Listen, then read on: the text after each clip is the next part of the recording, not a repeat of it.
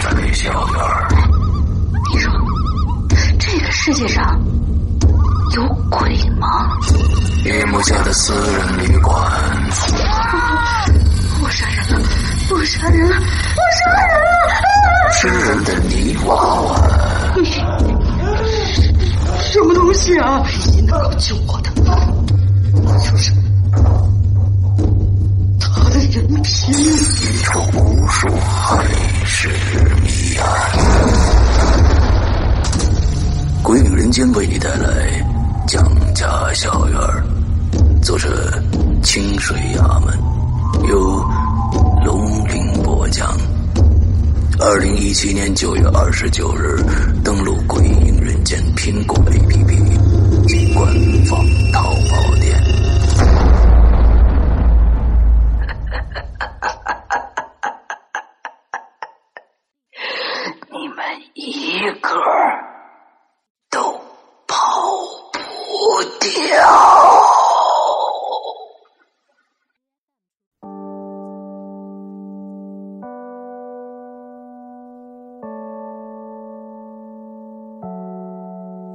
We were staying in Paris to get away from your parents, and I thought, wow, if I could take this in a shot right now, I don't think that we could work this out out on the terrace. I don't know if it's fair, but I thought, how could I let you fall by yourself? Well, I'm wasted for someone else. If we go down. 各位听众，大家好，欢迎收听影留言，我是石阳。啊，大玲玲来啦！嗯， 呃，嗯，对对，每次你的你的为什么每次 都那么奇怪呢？为什么？啊、对我也不知道啊，就是就是对，就因为你今天一开口气压很低呀、然后我就，呃，嗯，对我也在这儿。OK，那个跟大家说一下我们最近的一些事情啊，嗯、这个、首先呢，就是在我的直播节目啊，这个《扬言怪谈》啊，花椒直播的《扬言怪谈》里面啊，上个星期二的时候开始了一个全新的故事。这个全新的故事呢，我觉得适合所有所有。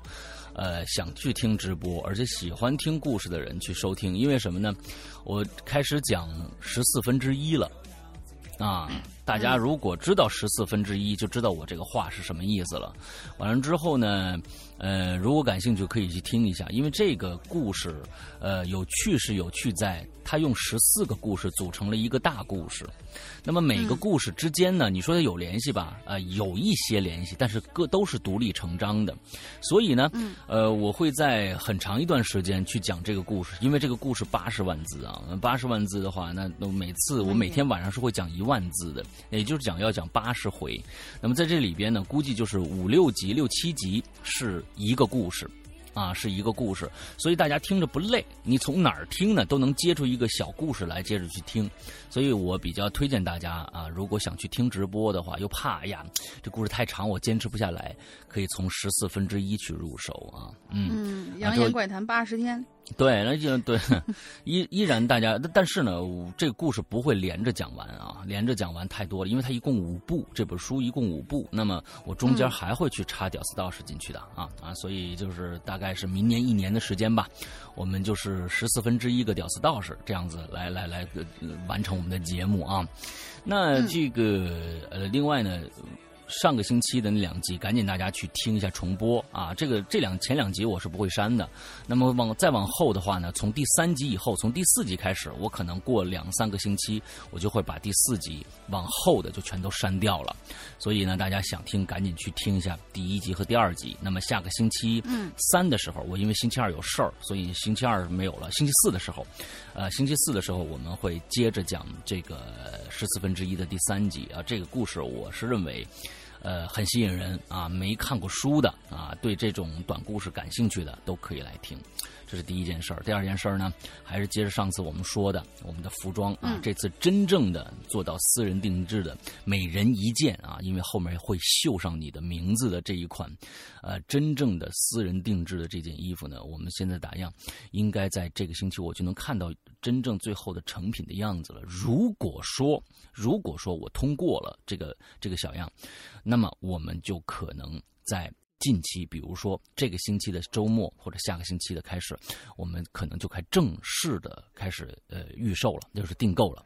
那么，请大家一定不要错过这一件真正给你定制的，因为我们可能呃这是一个非常有年代感的一个衣服。为什么有年代感？这个这件衣服啊，嗯，跟今年有关系。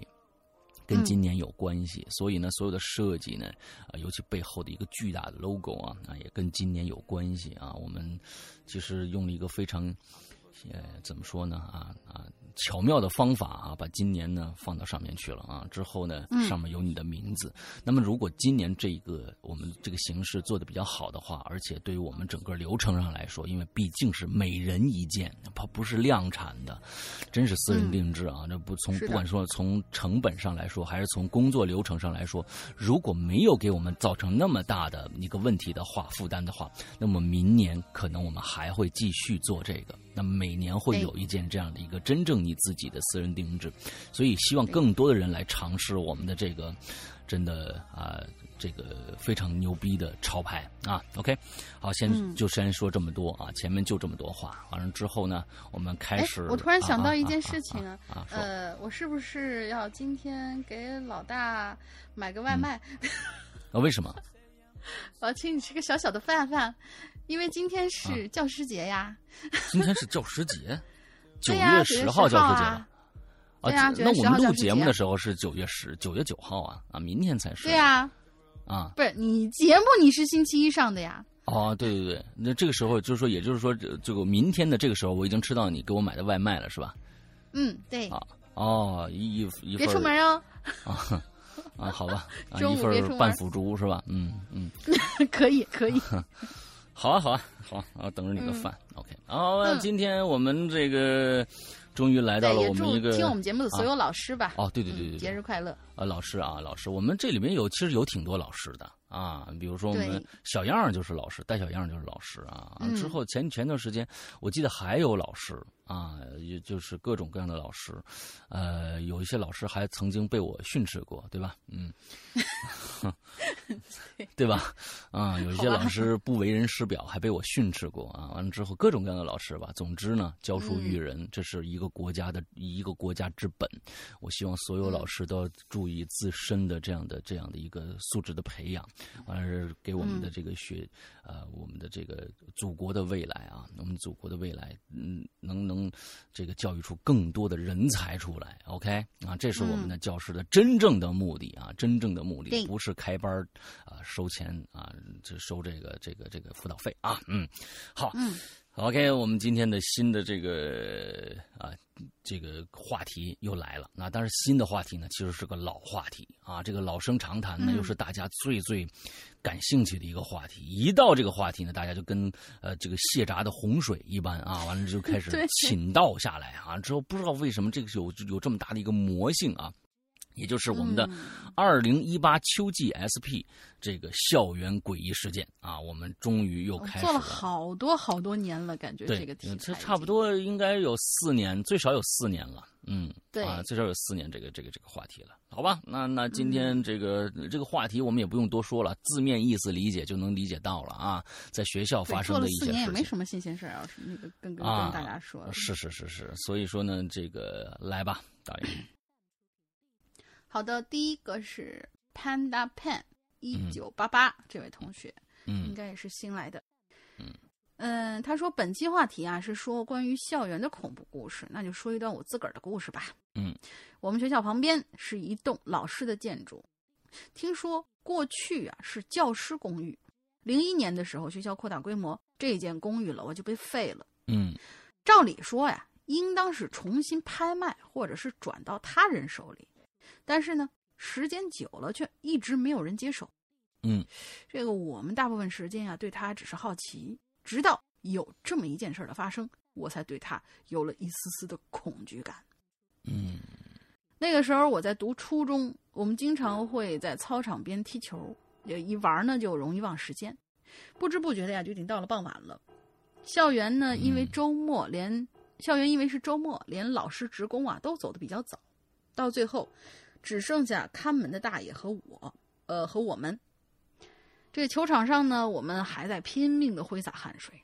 靠着那靠着那些许的灯光，能看清楚球的方向和人跑的动作。嗯就在我停球等待队员接应的时候，这时候就突然听到背后有人喊我名字，小一，小一，就有人喊他名字。嗯，你为什么把人家名字叫的这么怯呢？嗯这是鬼嘛？啊，好小一，小一，总不能说小一，啊肯定不会是这样的。啊，好啊啊，就是隐隐约约的有一点点那种奇怪的声音。我呢就以为是我爸妈或者是没有走同学喊我，但是回过头去就发现我背后就是一堵墙，嗯，白色的墙体上是斑斑的泥污泥，而墙的外面就是那座旧公寓。嗯我就好奇的回了一句：“我说谁呀、谁在喊我呢？”原本以为是某些人开玩笑，可能喊两嗓子，可是喊了两嗓子也没人回应。这踢球同学们就跑过来问：“怎么回事啊？你愣着干啥呢？”嗯，当时我就说是有人喊我，每个人脸上啊就露出了诧异的表情，因为那只有一堵墙和废弃的楼宇，怎么会有人呢？嗯而且旧公寓已经被墙封了起来，根本不可能有人会走到里面。嗯。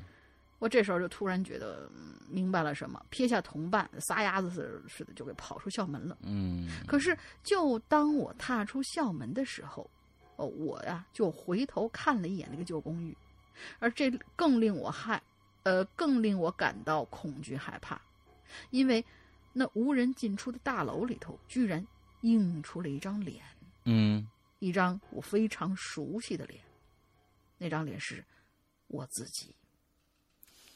啊，这到底是一个真，这个是个真事儿啊，还是一个？我估计可能后边啊是杜撰的，前面他真的有人听到了他不不不，叫他声音。我其实我觉得这个倒是，因为他没有说清楚他这个公寓呃，就就这个公寓楼的那个构造嘛。如果说是嗯他从四楼、五楼往上看见那嗯窗户里面印出一张他的脸，这他也看不清楚。啊，是啊，但是也有可能是什么？就是这种楼呢，一楼它是属于那种玻璃门性质的那种，如果他回头一看。能看到自己的脸，这个是可以的。但是这个话说出来的话，猛的会吓人一跳。啊，我是这么理解的，好吧，好吧，嗯，只能理解啊，嗯嗯。强行解释。强行解释，强行解释啊。嗯好，下面一个是千帆啊，山羊哥、龙英姐好，我从初中就开始有关注了啊，很喜欢你们的节目啊。一一想到初中就开始有关注了，我不知道你现在上多大了啊？这个这个东西，你必须说，我从初中就开始关注了，现在现在啊上初二，哎呀，对，那就是只关注了一年啊。对，你要是说我现在已经为人父母了啊，这个这个，哎，那就说明哇，这个时间长了啊。对，初中啊，你够生的够早的，嗯 不是？那他上了多少年的初中？啊，对对对对对对，就就是啊，你要把这个时间段画出来，我才能知道你究竟关注了多长时间啊。他说很喜欢你们的节目，谢谢。这一期呢讲的是学校里的诡异事件啊，那我要就要讲一讲我在高中的时候老师说的一个真实事件啊。这个真实事件，我们看看这个是个什么事儿。好的，我的高中啊，确确实实是在这个坟山上建的啊。当时为了建这个学校啊，就和附近村子的村民呢就商量说，把这些坟呐、迁走得了啊。但是有些坟呢，出于种种的原因呢，就一直没人迁。学校呢，也是为了尊重这个逝者嘛，对吧？啊，在那个四周呢建起围墙，还用铁门啊，把那一块啊就给围起来，关呢就是画在外边了。但奇怪的是呢，学校在墓地中啊，都不一定。我觉得呀，有一些坟他迁不走，是可能就连连人都没有了，就是找不着这个人了。啊，早就可能就家里就没人没人了，这是一种情况，也有可能是说啊风水宝地啊，我不愿意迁，我这一圈可能就坏了，也都都有，嗯。但奇怪的是呢，这个学校在墓地中心呐、空地上还建了一个亭子，哎，这铁门上呢也写着什么什么园，哪个铁门上就没没指代清楚啊。（括号很久了都看不清了，就暂且叫后花园吧，历届学生都这么叫。这个铁门儿到底呃是？应该是把这个坟圈起来的那个哦，明白了，啊那堵墙啊那堵墙还说把四周建起的围墙还用铁门给关起来。啊，明白了，明白了，嗯嗯嗯，就相当于就是它这个后花园这个起的名字非常非常的这个形象啊，这后花园其实是一个反义词啊。现在的时间久了，那儿的杂草丛生啊，那些草呢都长得很高了，高到呢从铁门缝往里头看，中心这亭子呀都是若隐若现的，啊，这个够高的啊。白天有路过的话呢，往这铁门的缝隙缝隙里面看过去，更是瘆人。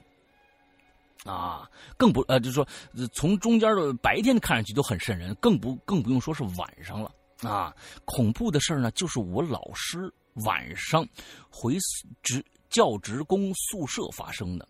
啊，他说呢，那个时候啊，他还是一个热血的啊青年教师，现在已经变成了冷血的这个中年教师了，是吧？啊，嗯，是这个意思是吧？啊，会回宿舍的那个啊，那时候是一个青年的这个热血青年教师啊，那天改卷子啊，改的很晚了，十二点这样吧。你看这个热血的青年教师一般都是啊，呃，废寝忘食的啊，在工作上，嗯，十二点这样。回宿舍的时候啊，就选择走这个后花园前面的那条小路。快到后花园，这个时候呢，就听见呐，哎，里头就传来了对话的声音，悉悉嗦嗦的。第一反应呢，老师这就觉得可能是哪几个学生这么晚了还在外面晃悠呢？啊，过去一看，那铁门的大锁是锁着的。老师当时啊。任教没多长时间，也不知道这个墓园子，啊，就从这缝儿啊往里看，一看呢，这声可就没了。同时呢，也看着里面没人。哎，他纳闷儿啊，也没放在心上，就直接回去了。第二次也是在晚上的时候，也是很晚了，他又路过那后花园，就看着一个穿白衣服的人，就坐在那亭子里头。突然呢，那个人就回头看了他一眼。他说：“当时啊，也不知道怎么的，就一一激灵，整个身子一震。”老师形容那个目光啊，虽然那么远看不清楚，但是真的是寒寒冷如冰。啊！当时他愣了一下啊，就就没敢接着看了，是吧？就低着头赶紧回宿舍呀。后来呀，他说，听闻其他老师在深夜也曾经见过，在我们的学校老宿舍楼前面的那个老榕树下，看见有人呢在那些器械区里边做运动。那个人在两个单杠前做三百六十度的翻转，毫不费力，给人的感觉也是轻飘飘的。最重要的是，落地的时候没声那老师快步走过去看呐，却是一个人都没有。还敢走过去看，真是这老师嗯胆子也真大。哎，我高中的鬼域传说其实还有一些，下次呢有机会说啊。这里祝《鬼影人间》越来越好，比心啊！我这位千帆同学呀、如果你要忍不住的话呢，你赶紧再留啊，因为我们这个 肯这个话题呀、肯定有好几期呢啊！我们这个 这个这个话题基本上是随着这个留稿的这个多少来决定期数的啊，所以呢，你要如果 你要再等的话，你就等明年春天了，是不是？对，啊，有话赶紧说啊！好吧，嗯，来接着下一个啊，下一位老朋友，呃，最近很活跃的，也算是老朋友啦，钱德勒舰长。山阳哥、龙鳞小姐姐好，这里是钱德勒舰长，我又来啦。上一次人家明明是钱德林舰长，啊，sorry，就是嗯，英语这个音译嘛，就是你 你懂的。对，万一有一个城市叫钱德，完他呢是一个舰长，姓林怎么办哦，还跟他这样解释啊？啊？对呀、你对不对？嗯，好吧，啊就是他，你万一他要是缺钱，然后他叫德林舰长，啊，对，也行，嗯。呃，首先简短的介绍一下我自己，本人是一枚高中刚毕业的小哥哥，欢迎龙鳞小姐姐够大。啊，可以可以，待会儿留一下微信。嗯，嗯不知道山哥还记不记得上一次吐槽过什么叫开着太阳下雨？啊啊！对其实对，对，其实他没有写错，啊他说开着这个用法用于杭普杭州普通话，就是带有杭州话哦特征的普通话，哦在我们这边太阳很好会被说太阳开的不错，哦，就好浪漫的一个说法。啊我们一般都说你们当花儿开太阳当成花儿来说是吧？啊，对太阳花太阳花，嗯，啊，其实确实是这个样子。一一看人写这个东西啊，你看咱们是不知道太阳开的不错。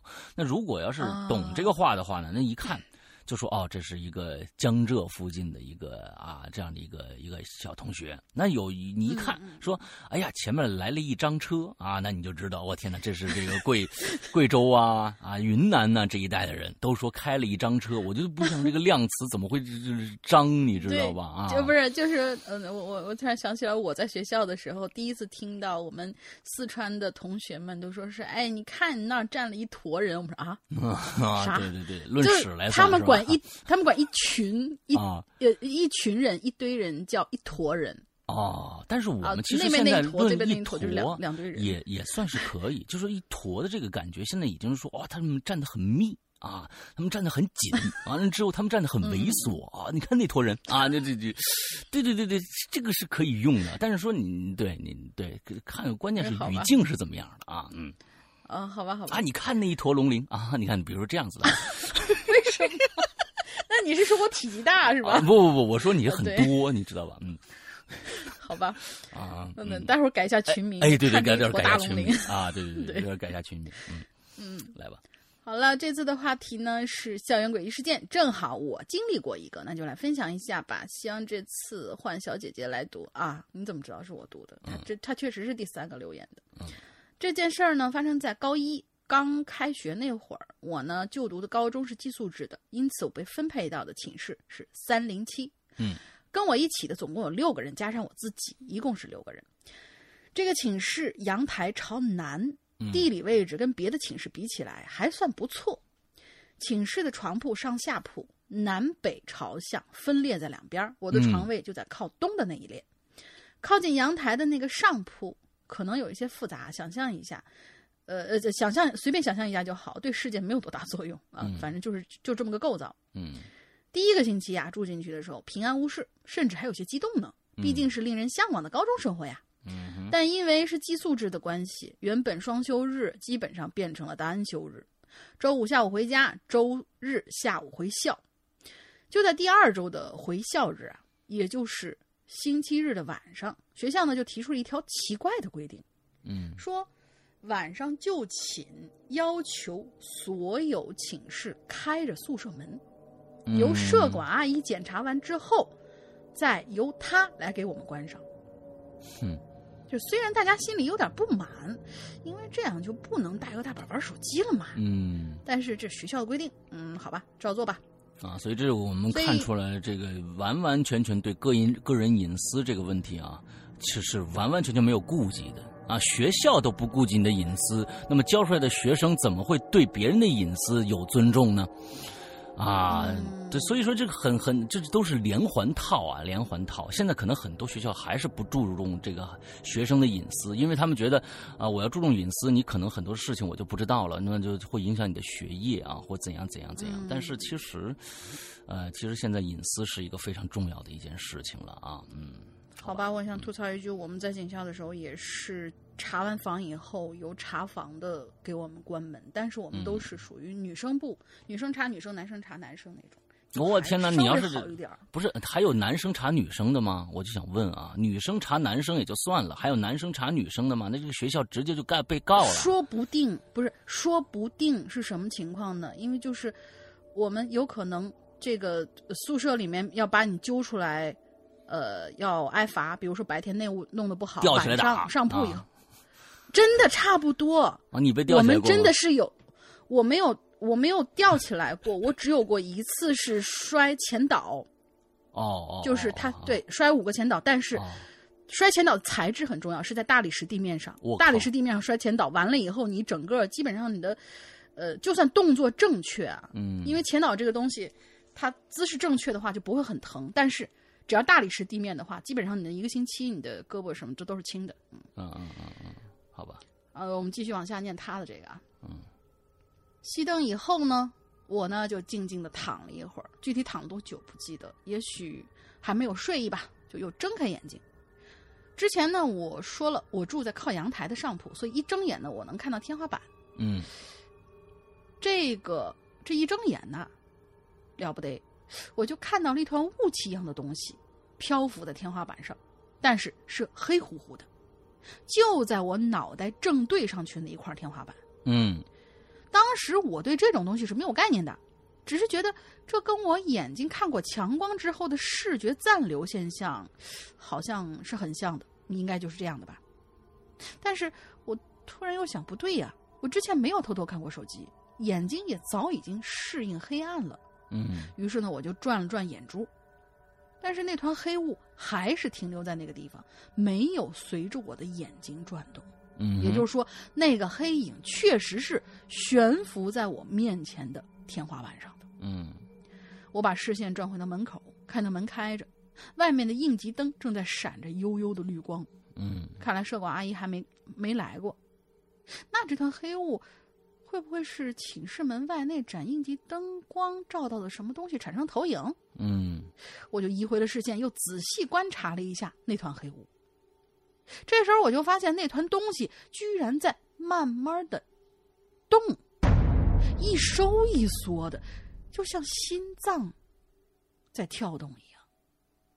随着那黑影的收缩，寝室的明暗变化也都带着显得非常明显。嗯我就转头看看室友，而室友的呼噜声是此起彼伏。看来我是唯一一个注意到这个现象的人。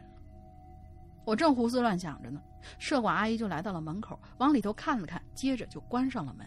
嗯应急灯的绿色的光线就被阻隔在了门外，嗯阳台上透进来的路灯路灯光就变成了寝室内主要的光线来源。嗯光线的角度变了，如果是影子，形状和方向一定会发生变化的。但是，嗯那团黑影仍然悬浮在我的面前，只是不再收缩了，嗯，就好像一颗心脏失去了活力，停止了跳动。慢慢的，黑影变淡了，再过了一会儿，就消失的无影无踪了。嗯 第二天，我没有跟室友谈起这件事儿，毕竟只有我一个人看到，说了估计也不会有人信。只不过打那天开始，学校就取消了开门就寝的这条规定，原因是什么，至今不得而知。好了，故事结束了。以现在眼光来看，再见见掌柜他们的事例，我觉得那应该是我看到了什么好兄弟。还好没有什么后续，生活平安就是最大的幸福。最后的最后，我再唠一句：现在我已经高中毕业啦，拿到了一张澳洲某大学的 offer，准备去学习飞行专业，以后当机长了，记得哎来买我直飞的航班机票哟。祝鬼影越来越好！啊，哇，恭喜恭喜！这个这个职业是我们鬼影以来第一个啊，就是当机长这么一个事儿啊。嗯，哎呦我的天哪，这个就是说不是，也许有，但是呢，嗯我们这藏龙卧虎，人家不愿意透露，人家很低调。啊，但是这是我们第一次听有人说是这个职业啊。完了之后就是说你你你你当机长以后，你还不请我们去坐一下你的飞机啊？对，因为你要是新机长的话，我跟你说，新机长都不敢坐的，万一掉下去怎么办？你是不是啊？你这个东西，别你这样 呸呸呸，别这样啊，。对对，还有好几年呢。那个这个这个这个已经早就过去了啊。我我我在想这个这个故事，一直在想这个故事啊。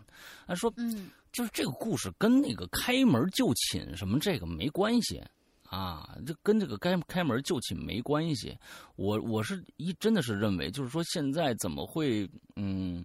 就是说，咱们学咱们这个这个这个这个学校啊，里边这个住宿啊，或者是老师啊，对这个学生这个呃隐私这一件事情啊，真的是我不管是怎么着吧，每个学每个都得打开门让大家进去检查，这跟监狱很像的。这跟这是真的是跟监狱，只有我觉得只有监狱的人才配有有这种这种，就是说监督的这种怎么说手法吧？你万一带个刀子进去或者怎么着的，现在你即使说，我真的是觉得学校即使拿着查啊，你玩手机没玩啊？但是人家藏在被子里头，待会儿你走了以后接着看，完了之后或者怎么样的啊，或者你你没法去阻止，上有政策，下有对策，完了之后还用这种侵犯别人人权的这样的一个一个手法去监督，呃，从某种意义上来说，是为了孩子学习好这么一个。呃，一个角度来说吧，其实我是跟你你们所有的家长都认为孩子玩手机不好，老师也觉得手机呃让孩子们的学分心了。但是这是一个大潮流，这是一个全世界的一个现在的一个普遍的一个事情，就跟就跟过去一样，你就说你现在的科技发展就到那儿了，有火，过去看着有火就他妈的是算是高科技了，能打着火。现在已经到了手机信息时代，如果你把这个说我硬生生给你让的让你回到二十年前，这可能吗？这本身就不是一个教育系统该去想的一个杜绝的一个事情。应该说是怎么样能让在这这样的一个一个一个一个一个环境之下，让老师讲的课更加能吸引学生来听吧，并不是说我他妈的我把手机听和给你收了，你没办法了，我我他妈学生还能睡觉呢，照样不听你的课呀。所以我是认为这全都是全都是一些。非常被动的、消极的做法。真正的我，我记得我在我们那个时候，照样我们有能能有漫画，我们没有，我们没有这个呃手机，我们也会自己找一些东西，在一些无聊的课上来消磨时间啊。这跟手机没有关系了，在哪个时代都会有的，在哪个时代都会有的。所以。还国人的这个呃，有某些学校依然会用这样的一个教育手段，这这这都你们小时候怎么学的？你小时候没看过那个那个上课的时候没看过漫画或者没看过其他的课外书啊？不是照样看武侠小说吗？对不对？所以我真的是觉得一代人。居然没有吸取上你本身在你那一代人时候，你这个教育，那时候我们学学学呃学课的时候，那个上课的时候，我操，那这个老师讲的特别有意思，我根本不看别的，我就特别想听他讲什么东西。像我们那时候，我物理为什么特别好？物理特别好，就是因为那个老师特别有意思。化学老师就特别的沉闷，我就化学学的不好。哎，英语老师学的上课说上的特别有意思，我就愿意听。这这个东西，这个东西跟老师是很有直接关系的，跟收不收手机有个屁关系啊！每每天晚上还把宿舍门打开到里面照来照去的。哎呀，我的天哪！我真的是觉得真的是太可悲了，你知道吧？我真的是觉得特别可悲这件事情。我觉得。但是我觉得，就是说，呃，你说的这个侵犯隐私，有就是关于侵犯隐私这个形式归形式，但是他这个故事其实给人的那种意思就是什么？就是说，一开始学校要开着门去，不知道要检查什么，他也没说是检查手机或者是人员就寝情况，因为阿姨转了，就是打开门扫了一眼就走了。啊，你能看到你床上就是上上铺下铺谁在谁不在没有？嗯，然后他中间说是我看到了这个东西从有到没有消失了以后，然后第二天这个制度就被取消了。嗯，对他这个故事里面，一定是有人投诉了呀！我操，这是你说你算什么？你你们觉得这个宿宿宿舍有东西，你干嘛不早点来？对不对？你干嘛不把在没有就寝之前把所有同学清场出去来找这个东西？为什么等大家都躺在那儿了？万一出点什么问题，你都都光着呢，在被子里边光着呢，你跑都跑不及。不是你就就是说，所有这些东西没有办法去解释他为什么等到大家全部睡觉了以后再敞着门这件事情。那你尊重隐私的话，你想查什么东西的话，那你完全可以在在没睡觉之前把大家都清出去，完在里面查，没问题，也可以。对吧？嗯，所以还是说不通啊！不是不是说这个故事说不通啊，不是说我这个这个这位当以后当机长的这位朋友说的说的说不通啊，是学校嗯所有的理由都说不通啊，不能不能这么干啊！我所以确实，其实我们在很多很多的时候，我们我们我们的学生的家长就给了孩子一种什么样的一个状态呢？就是说啊，其实这是正常的啊，老师在帮你，但是帮是有一个限度的。我像这种侵犯隐私权这种事儿，如果在国外的话，我天哪，早就炸了。那你我你们干嘛呀？早就给这学学校第二天就关张了。你不能这样，起码尊重是放在第一位的，尊重是放在第一位的。所以你就说，这个这个东西，哎呀，我是觉得对，这样去教育下去差别还是蛮大的。你 就是你就会单从这方面国内外的话，啊，你就会觉得啊，这个事儿是正常的。等到你的孩子时候，你还你的孩子依然受到这样的一个一个对待的话，你依然觉得我操，这是正常的。我们小时候就那么过来的，你不会觉得我操，这这这事儿嗯是不对的，对，嗯，好吧，嗯，对，也就就是我们今天如果要一直说说教育各种各样的事情的话，可能还有各种各样的我我的大放厥词啊，那但是槽点要吐。啊，槽槽槽点要吐，但是其实我都是想让咱们的教育系统整个的有一些更加更多的一些，其实我其实是最开始是说教师节，教师节过教师的这些呃教师们一定提高。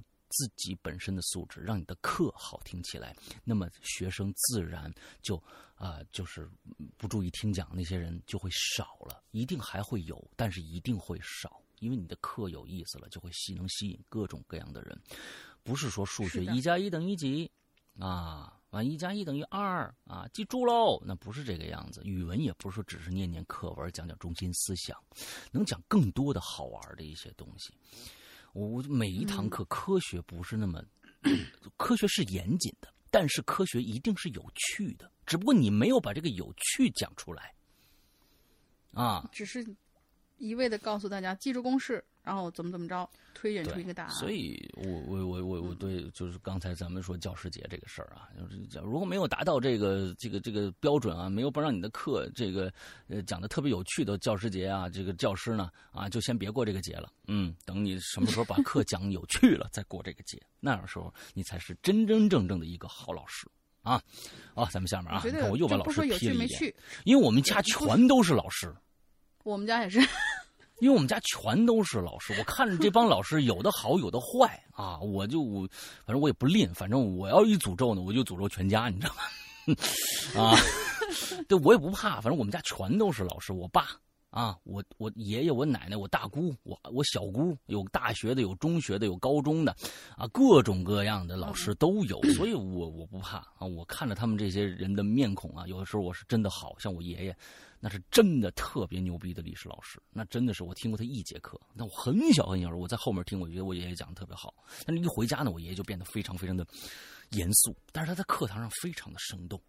啊，我爸，我我爸是音乐都老师。这样，为什么都这样？啊，我爸音乐老师啊，我爸是音乐老师。但是上课的时候呢，但是我爸的这个这个教育的这种这种这种方式啊，我不能不敢苟同啊。但是呢，所以说就是，他就说远了，说远了啊，说远了。咱们就说说说校园诡异事件呢，说什么家里的方方面面啊，不不不不。这不过教师节了吐个槽嘛，对真是的。吐个槽啊，给老师吐个槽。OK，下下面一个啊海边的卡夫卡，嗯，呃，给大家讲一个我小学校园的故事吧。啊，我的小学在农村啊，当年这个村子里头啊，仗着这个煤矿啊，这个这这这兄弟不是河北河南的，就是山西的啊，或者是内蒙的。啊，仗着有煤矿，很富裕，于是呢，就在这个家里有矿啊，啊，村子里面建了两座四层大楼，一座是村委会，一座就是我们小学。啊，你看这尊师重教啊，一个是政治一定要正确，另外一个是重注重这个孩子们以后未来，哎，多好。嗯，啊，小学地处一条沟边儿沟里头呢有很多生活垃圾啊。夏天下大雨的时候呢，那条沟里啊便翻滚着雷鸣般的洪水，啊，沟不深，啊，沟不宽，但是很深，里边啊全是长了几十年的大榆树，遮天蔽日。沟的两侧呢是零星的一些民房，都已经很老了。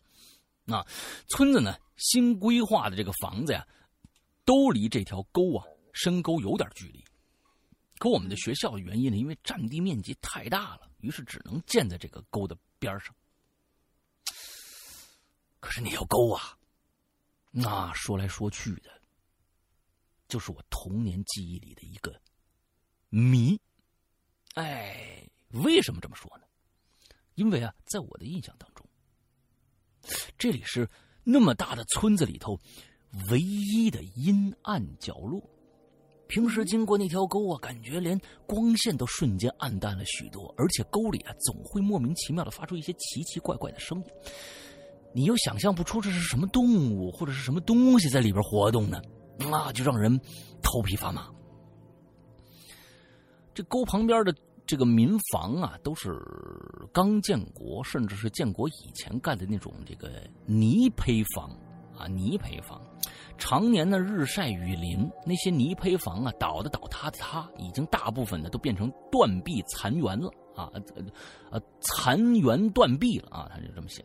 茂密的榆树下呢，在这些倒塌的这个泥坯泥坯房里头啊，放置着一种让人望而生畏的东西。我的天哪，什么呀？棺材。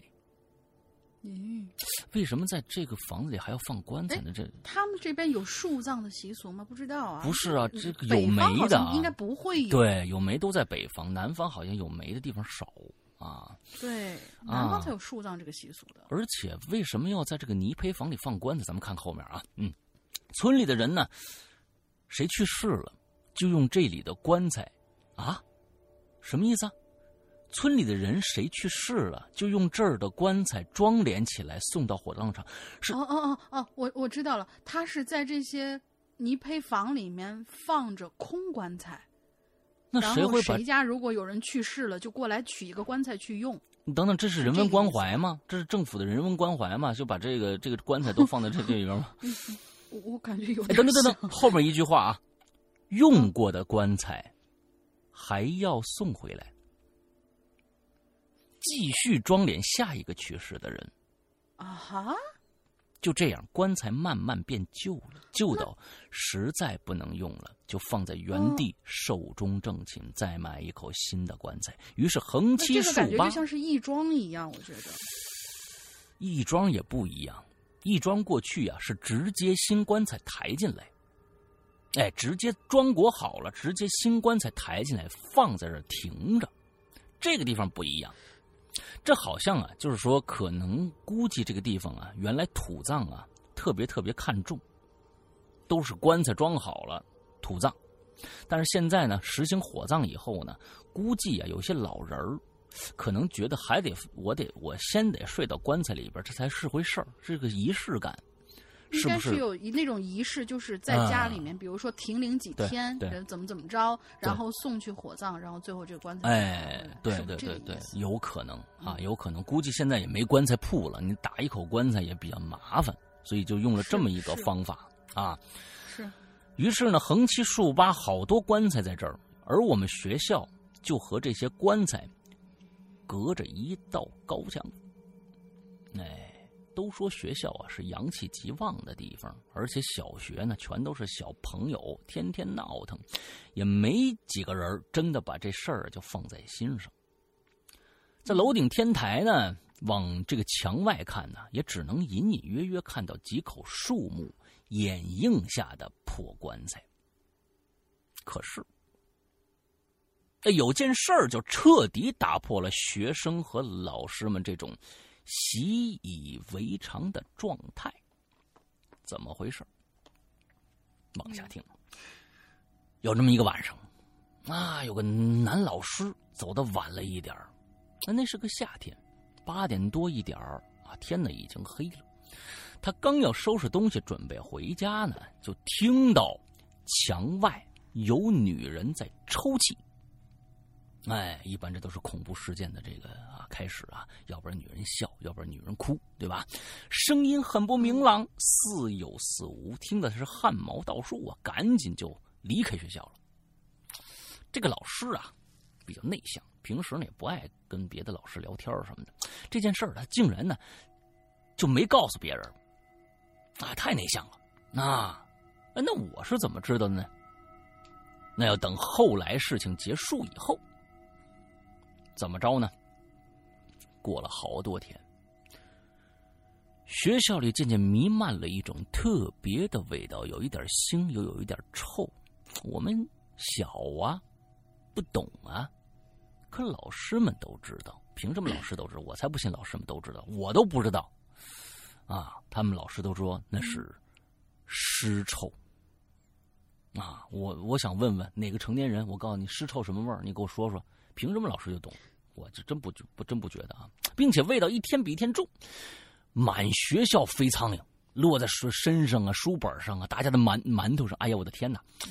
哎呀，大家的馒头啊，馒头上啊，老师呢就告诉校工啊，一定找到是谁那么没公德心，把死猪死狗啊往那沟里头扔。后来校校工啊是循着这个臭味判断尸体一定在墙外，因为隔着墙都能听到大群的苍蝇的嗡嗡声。于是他架了个梯子就下去了。啊，后来的事情不说，大家也明白。有个女人在我们学校墙后边的榆树上吊死了，尸体吊了近十天，已经高度腐烂。听说绳子马上就把就要把那个脖子勒断了。哎呦，我的天哪！大家想想，嗯，他的脚下面是一口棺材，棺材下面还有个凳子，手里攥着一支钢笔，这支钢笔就是那个晚走的。男老师的，我靠，这边还有个反转呢。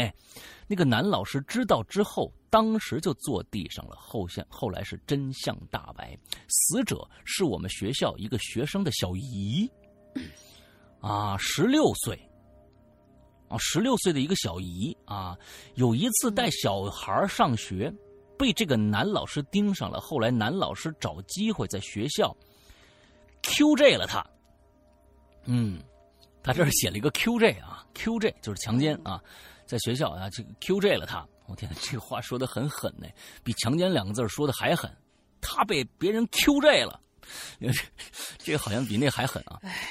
QJ 啊，并威胁他不许乱说。一个十六岁没见过世面的农村女孩，带着负罪感和仇恨结束了自己的生命。那条沟沟边的那那片破房子，那个小学，成了我童年最深的阴影。OK，好，我们看啊，我们我们刚才吐槽了半天啊，没有师德的老师啊，完之后那这又出现了一个啊，确实，我们今年听到了多少被啊告发的。好像刚刚就是忽然就出现了，国内就出现了各种各样集体的什么老教授呃这个猥亵嗯这个女学生案啊，其实这些事儿一直就在就在发生着，只不过大家都不敢说罢了啊。忽然今天有看着有一个人说了，哟，好像好像是是不是能带来一些啊经济效益啊？嗯。不知道啊，所以带来就是遇，如果说反正就是上学的同学们一定好好保护自己。如果遇到了一些不测的事情，一定要勇于说出来啊！对对对对对对对对。前前一段时间就是好莱坞那边就发生了一些事情嘛。这个但是这些这个事情啊，我觉得呃从各种各样的方面来说，有有利有弊。也就是说，前一段时间这个好莱坞那边呃这个谁呀，嗯。康斯坦丁那个公司老板，他那个就是猥亵罪就成立了嘛，正式成立了嘛。康斯坦丁这公司都已经就就倒闭了，对吧？对，都快要倒闭了，对。啊，完了之后，就是因为他老板啊，这是一个非常非常优秀的制片人。啊，不做过很多很多漂亮的好看的电影，完了之后，但是他就是这样啊，被被告出来了，那就给抓起来了。同时呢，好莱坞就开开展了这样的一个活动，就是说，大胆的说出你曾经被猥亵的那些真实的事件。这件事件就好像。呃，就好像在在在各种各样，尤其在在在国外讨论的非常非常的强烈啊，就是有些人非常赞成，就是因为你要保护自己嘛。另外一个就是很多人不赞成，因为确实是在这里边呃有很多的诚心的事儿啊，就没有这些事情。完了，他拿出来这些事情说给别人这个背黑锅，这事情一定也会有，但是就是说有各种各样的利弊，有有很。很长的，我看过一个国内的一个人写过很长的一个一个帖子来说这件事情，我觉得都有道理。但是起码就是说我我是我是认为啊，在学校的学生们啊，学生们其实，在呃最干净的心就是在学生。为什么他不敢说？他不知道对错。他不知道对错，但是一定啊，我们这个要告告诉学生们，这肯定是学老师是错的。遇到这种事情，但凡有什么事情，赶紧跟家长说，跟跟校方反映啊，我们让这些毒瘤赶紧出去啊。对，嗯。所以这些家长，我觉得其实也要提高一些，就是尽早的让自己的孩子，就是说是告诉你，如果有一些异性或者说是一些不轨的同性的老师触摸你身体的某些部位，或者让你做什么事情是不对的，一定要早一点跟家长说。现在的家长呢，很多一些孩子，一些家长他不会这么教育孩子啊，他不知道该怎么样去说这件事情。本身东方人就比较隐晦啊，说这些事情呢会不好意思。嗯，这个也没办法，这确实是我们这个这个人人的本身的文化导致的。改变，改变总是要做的呀。这是文化改这导致的。其实，在日本，在整个东方国家来说，这件事情做的都不是很好。啊，包括日本、韩国，还有什么几个这个好的这个比较那个发达的国家啊，在东方都做的不太好。这是因为啊，这是因为文化导致的。但是，呃，到现在这个社会了，是吧？我们觉得应该有这样的一个意识，教育孩子们注意这些事情啊，对，注意这些事情。我觉得前一段时间我是看到了一个什么哦，好像是《奇葩说》对，《奇葩说》有这么一个一个非常有趣的一个呃。一个女的，她是在做这方面的教育的。完了之后，他们专门给小孩子开课啊，就是说上面有一个非常可爱的小娃娃。这但是这个小娃娃呢，它会发声，你摸它各种各样的地方，它是会发声的。哎，拉拉手没有关系啊，咱们一起去玩吧，或者什么。我记得好像是这样啊。但是，一一到一些敏感的部位，他说不要碰，嗯，不要碰，嗯，你你想去什什么？你想进监狱吗？之类的这样的话。是这样去教教育孩子，我觉得这是一个好的办法啊，非常有趣，起码啊，嗯，OK，好吧，啊，那我们先不说这个，跳过这个话题啊，啊，因为今天教师节，我们不能一直吐槽教师啊，虽然当时，嗯，教师吐槽大会啊，对，也不好，嗯，对，确实啊，嗯，好，下一个来吧，对，毕竟家里还都都都是老师嘛，对吧？嗯？嗯，下一个就是我们上一次留言留的很长的李帅。八五五八，呃，八五五六同学，他说：“二位主播好，因为没有控制住篇幅呀，导致上一遍的稿子没有被念到。呃，有可能，我我我完了，我仔细看一看。如果他说一直说他这个稿子其实挺有点意思的，如果有可能的话，可能放在我们的怪藏里边。”然后同时，我也告诉同学们，如果说你突然发现这期我明明写的很认真，挺好的呀，为什么我的稿子没有被念出来？有可能你的稿子就进了怪藏了，因为太好了。嗯啊，我们是对于我们的会员还是有一这点点私心的啊。对，反正我是一期没读到啊，反正都是大玲玲在在弄。你你有小秘书帮你找稿子好吗？小秘书，嗯，就是对于小秘书，青灯小秘书。嗯，但是我呢，肯定那篇文章的文，呃，文章的语句很通顺，标点也很准确，而且表达了对二位主播的感激之情，也很真挚呀。在这里再次感谢你们把这么好的节目带给大家。嗯啊，我呢，零四年的时候高中毕业，在老家学了一年的日语。OK，零五年的时候就去了日本读大学了。现在呢，我依稀记得当时的心情，特别希望能在大街上碰到机器猫，也希望能碰到。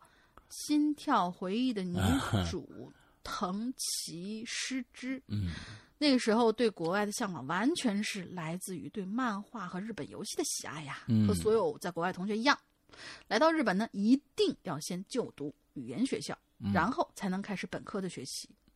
所以我呢就在横滨就读这所语言学校。嗯，我的语言学校名字叫飞鸟学院。哦，我们班上的同学十分多元化。十多个同学来自其他七个不同的国家。哦，其实这样的配置非常好，语言环境也很好，进步非常快。日语没学会，学学会了越南话。嗯 嗯。还有那些什么萨瓦迪卡之类的。班上的老师啊，特别年轻，估计当时也就二十五六。一个十分美丽而且大方的日本女士，嗯，叫呃姓四夏，就是寺院的寺，四下四下女士。她很和蔼，也很可亲，呃，和蔼可亲，对我们留学的同学们也非常的关心，是一个很有爱心的老师。教学内容风趣，而且不失严谨，嗯，对学生在学校和在日本的生活都很上心，嗯，所以班级里的同学都十分爱戴他。班里有几个韩国的、泰国的、印尼的，还印尼的大哥哥，当时都比我大了好几岁，嗯，上课的时候很喜欢跟私下女士开玩笑，气氛也不错。大家开玩笑，但不失礼，也是将心比心，很尊重老师吧。在相处的一年时间里，我们班的学生的语言提高是最快的。嗯，而我呢，当时在日本是半工半读，在一家日本会社里做零工，工作内容啊是帮一个日本老师傅，呃，修理一些被客户退回的 DVD，并维护这东西还能修复啊？是啊，你怎么修啊？磁带我还能理解，你就怎么修 DVD 呀、因为啊我我我只知道，就是最最早的时候有一个，就是我去买 DVD 的时候，人家那些什么商城里告诉我们说，喷了一种什么东西，然后拿那个布在上面一抹，好像就能填平上面的一些沟壑。啊？就是对，有有过这种东西啊，不知道。好吧，说还要维护客户的关系，简称就是现在的售后。因为日本会社，日本会社呢就我一个中国人，我的日语进步呢速度是全班最快。同学们考二级的时候，私下老师告诉我，Lisa，你就考一级吧。你考的是一级的啊？呃，哎，一级比二级是要高等一下，好像是吧？他这个意思。嗯，应该是考二级的时候，他都已经考到一级了嘛。对。反正呢，一切都是在这种平淡无奇的状态之下，私下老师的情况呢，却突然，却慢慢的开始了变化。嗯首先，他是用极其口语化的日语，某一次批评了一个韩国男生。因为我平时接触日本人特别多，我能听出来老师当时的语言有多愤怒、多暴躁。嗯，这个语言根本不可能发生在课堂上，嗯更不可能出自美丽大方的四下老师的口中。OK，而他事后呢，貌似也意识到自己失常，那一整天都是沉默寡言、心事重重的。但是我的同学嘛，听不出那口语，但是也能感受到他的那些语气。啊，是不是接着呢骂马路了啊？嗯嗯，有可能啊，不不，那马路肯定谁都能听得出来，那是最咱们中国人都他们他们说是他们说是就是那个呃，关东话、关西话最大的区别就是，当你看听到一个呃关东人他突然说话带了关西的口音，就代表他非常愤怒了，已经啊，就是那种黑日本黑社会的那种很强硬的那种感觉。经常呃呃这这种音，你知道吧？嗯，对对对对对啊！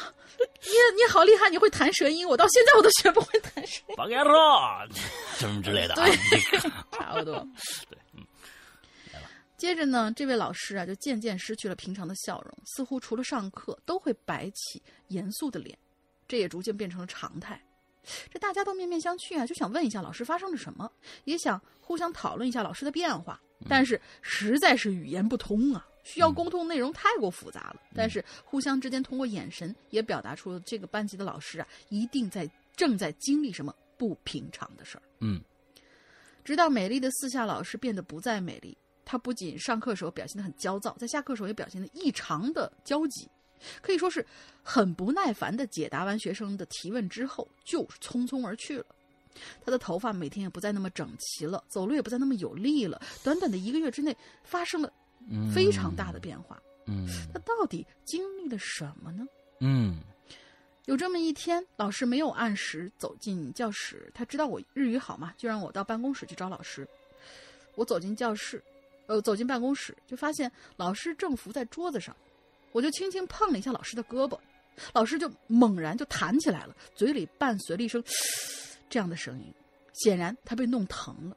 而我呢也被吓到了，我用日语问我说：“老师，你最近怎么了？发生在发生了什么在你身上？大我能不能大丈夫啊帮助你？大丈夫呃，大丈夫，啊大丈夫ですか？呃，那个先生，巴拉巴拉巴拉之类的。啊同学们都很关心你的情况呢。我一口气问了好几个问题，老师回答 啊，没没没没没什么，谢谢你们关心。上课时间到了，哎，你看我这记性。嗯在老师起身的一瞬间，我看到了老师衬衣下锁骨的位置（括号思阳哥，请不要开车哈）有很大一片的淤青，结合老师的胳膊一碰就痛。我在想，老师会不会是遭受到了暴力事件呢？嗯可是老师又没有结婚，不会是家暴，那会是什么事儿啊？嗯我们就这么浑浑噩噩的过了大概三个月左右，私下老师又突然恢复正常了。嗯我们班级的太阳阳太阳又出现了，在阳光明媚的日子里，学习进步都快，真的是这个样子。而突然有这么一天，老师在课堂上宣布她要结婚了，嫁到京都那边，让我祝福她。嗯，让我们祝福他。我们是既高兴又失望啊，感觉那感觉真是很复杂。老师说他希望他在婚礼上放决明子的《樱花》，大家可以听一下这首歌，是一首很棒的音乐，也会给我们发很漂亮的明信片。嗯那一天，老师请客吃烤肉，大家在一起日语、英语加不知道哪个国家的语言，吃肉喝酒流眼泪。感谢老师把日本的形象像我们描述的像他口中那样好。嗯感谢他教了我们语言，感谢有你在。时隔几个月之后，老师从远方寄来了明信片，他把每一个同学的名字都写在了上面。他说：“我在婚礼上踏着樱花的节奏走进了教堂，走进了光明。大家也要加油，在日本过得很开心。呃，呃在日本要过得开心。”当时我觉得呀，“光明”这个词儿似乎用的有点大，有点不太合适，但是嗯没有往深处想。哎呦，戴上耳机，听着决明子的樱花，想象着魅力的四下老师走进教堂的情景，一定是美极了。接着，大家决定跟呃给老师用日语回封信。第一是要保持联络哟，第二展示一下全班同学日语进步的速度。于是呢，就由我来主笔给老师写了一封全日文的信，大概有一千个字左右吧。嗯信中再次表达了对老师及日本文化的喜爱，还有下一次去京都一定会找老师出来玩之类的。呃，我们做东希望私下女士一直美丽幸福的活下去之类之类的这些。嗯，可结果没到半个月，接到的回信就真的是开始变得恐怖了。嗯老师只用了一张白色的明信片回复了我一句话，内容是：“我身在黑暗，请不要联络我。”我们全班拿起这封信，每个人的身上都起了鸡皮疙瘩。到现在，我想起那几个黑……啊，sorry，我我这边突然有有有有人在盯墙，可能有一点点噪音。你是身在黑暗中吗？我还能联系你吗？不知道啊。你赶紧吧。呃，到现在我想起那黑色的记号笔写的几个字，他用记号笔写的，可可见是回的非常的、非常的就是草吧，潦草吧，应该是。我想起这几几个字，都心有余悸，把明信片拿给了学校招生办的中国老师，那个老师姓金，金老师看，嗯、想告诉他这一切有多恐怖，需不需要报警之类的。这位金老师呢，也是一位很好的老师，我至今都非常感谢他。在国外遇到很呃这么多能够真正关心你的老师，挺不容易的。金老师说：“报什么警啊？没证据，报警有什么用？还耽误你们经理。”我说：“那思夏老师为什么这么说呢？这明显不对劲啊！”嗯金老师说：“他不是结婚离职的，他是自己和校长谈完离职的。后来结不结婚我不知道。他在嗯学校后期吸毒和黑社会的事情，老师们都知道，具体什么事儿就说不清了。小李，你就别操心了，在学校好好读书，平时注意安全，不要回班级里头乱说呀。”哦，啊，这才知道班里的同学不知道金老师跟我这些对话，我也把这件事情埋在了心里。在日本之后的很多年，我见到了很多黑暗危险的东西，嗯也在感叹这个这个压力巨大的社会存在着这么多供人释放压力的毒瘤。嗯我选择了远离。私下老师经历的事情，也许经历的东西，也许很危险，但是他选择了离开，他选择了让我们相信他和他国家是他和他的国家是美好的。然而，这一切的发生确实毁了一个人。嗯突然想起一句话，嗯，话的内容是：正因为想打败黑暗，所以深深入了黑暗；正因为进入了黑暗，所以了解了黑暗；因为了解了黑暗，所以选择了黑暗。再一次为四夏老师祈祷，希望他一切安好，远离黑暗。嗯好啦，估计自助又超啦，希望这一次能被读到。其实上一篇的稿子内容还可以，是亲身经历，也埋了个小伏笔。有机会呢，我会把那伏笔写出来。祝二位主播永远生活在光明之中。嗯，嗯好吧。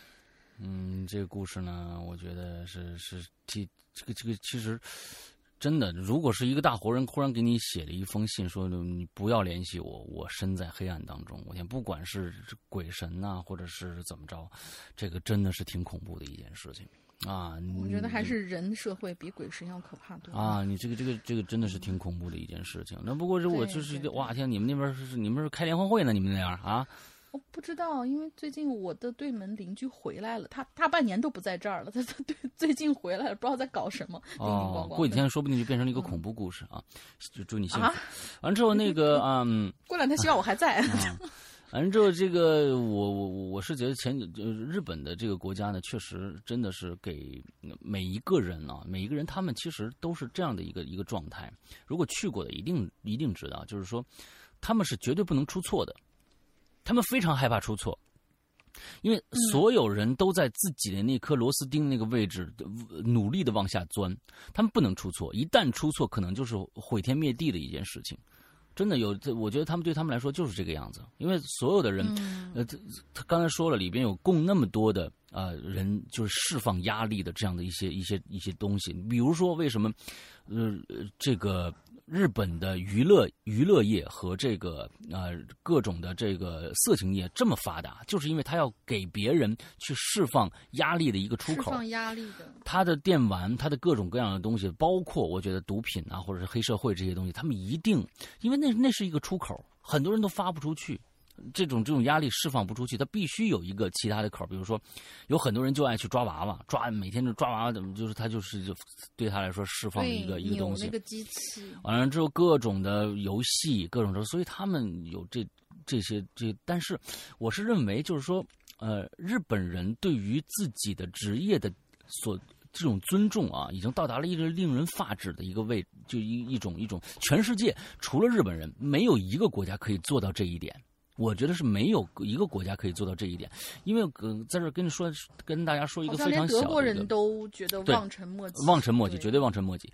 前说一个非常小的一个例子，这是一个真事儿。我的我的朋友呢，前几天刚刚去日本，他就遇到这样的一件事情。他和他老婆一起去的，完了之后呢，下地铁，因为要去一个更远的地方。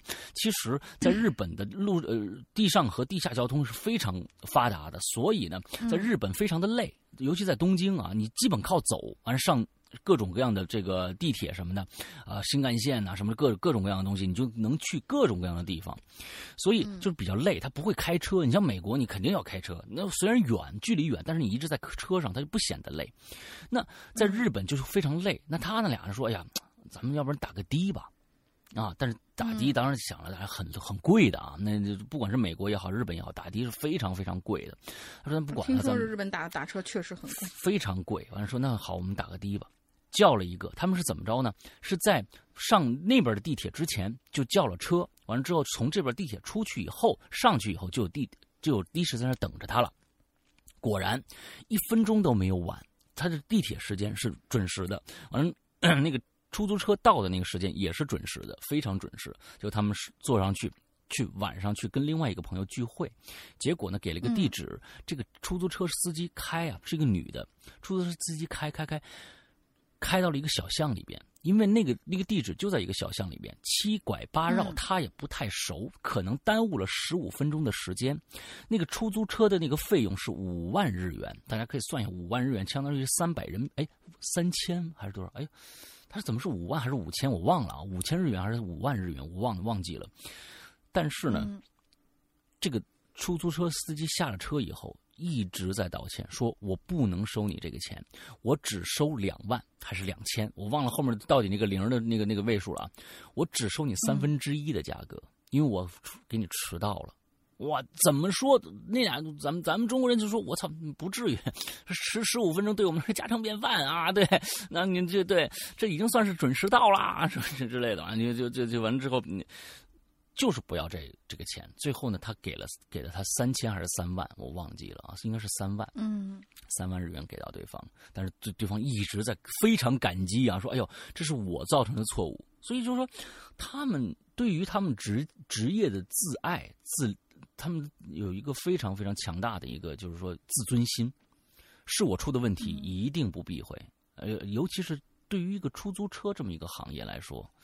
啊，而且是一个外国人。有些人可能在在国人想说，哎呀，反正你外国人也不知道我们这边的这个，可能跟国人我就必须的怎么着怎么着了。但是他对外国人一定一样是尊尊敬的，所以我觉得有很多很多我们是可以去学习借鉴的地方。就就比如说准时这件事儿，咱们先把准时做做到，啊，准时准时做到了，我觉得就很好了。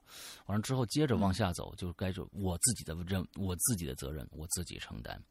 啊，这些东西都都有，慢慢的各个行业都有这样的一个新，有一个这样的一个尺度来说的话，我觉得，哎，这个社会会越变越好啊，越变越好。嗯，OK，好，下一个啊，矜持，啊啊，凌迟处死啊，之后那个、呃这个嗯、对嗯矜持啊矜持啊嗯，我就我我记得非常小的时候根本不认识这两个字儿，我都把它念成凌迟。我妈我爸我爸在旁边说你说你是要弄死谁啊？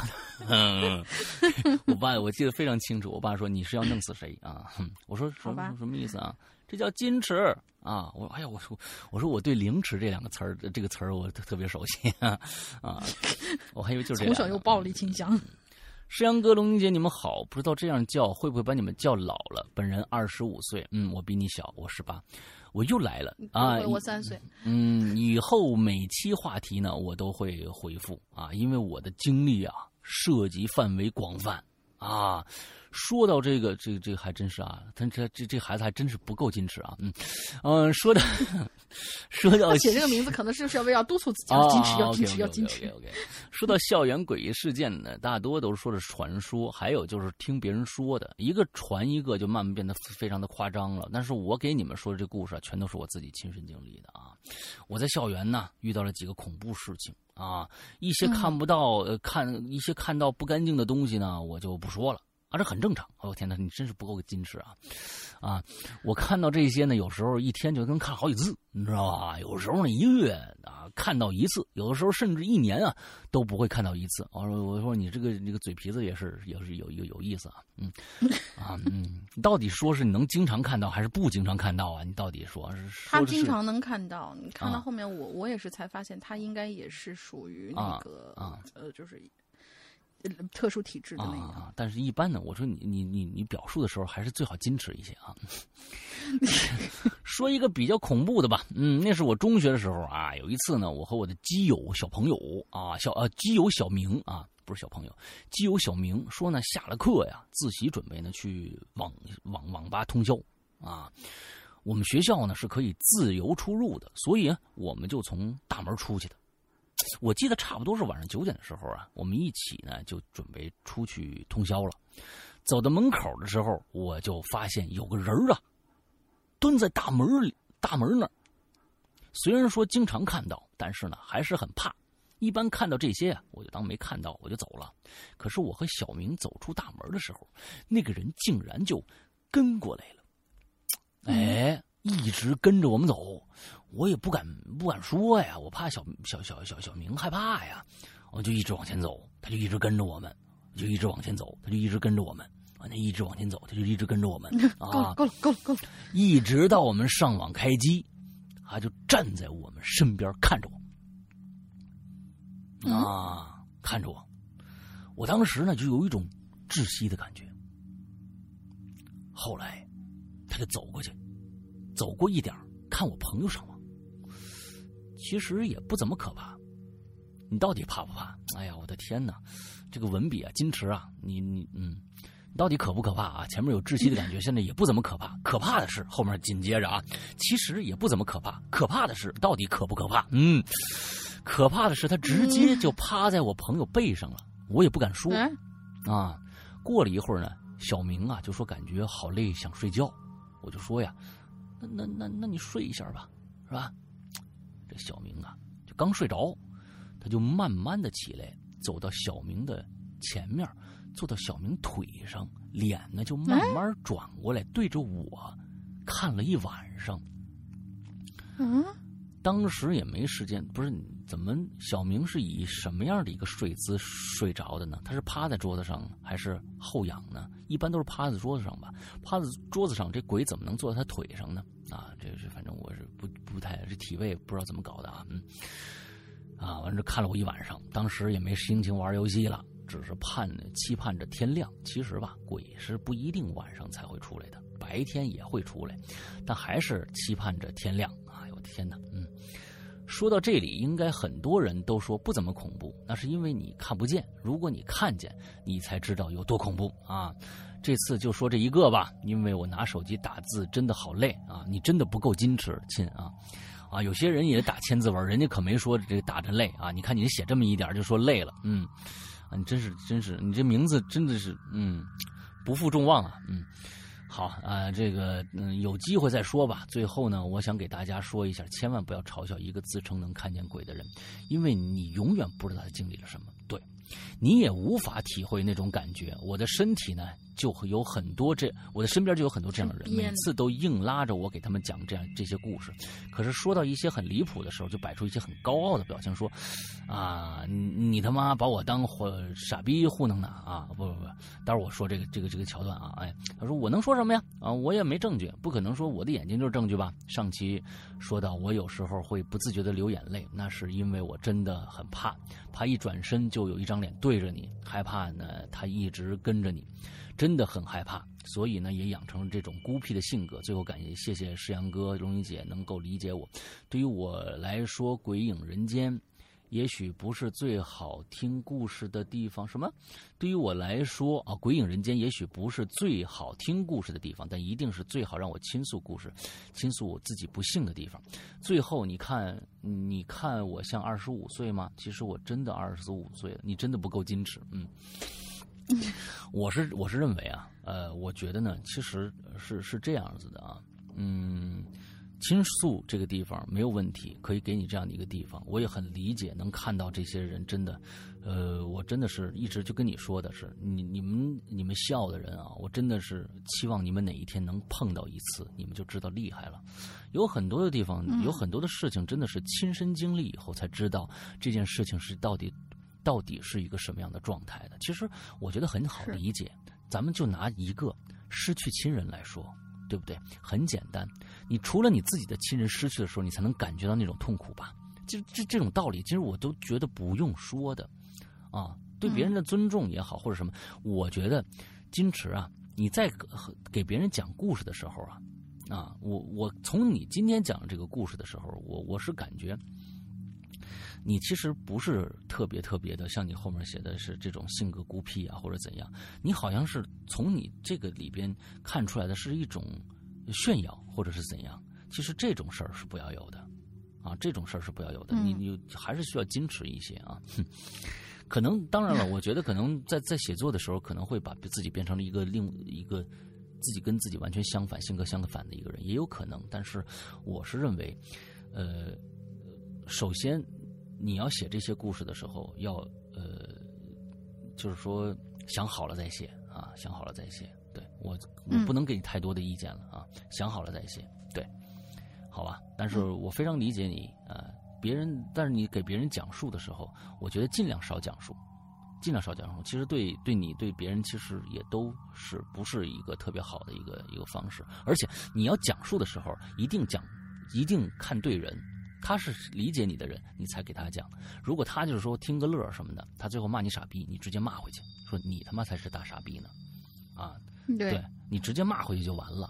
对，所以，所以我我这个就是说，反正最后也说谁傻逼谁知道就完了，或者是怎么样的啊。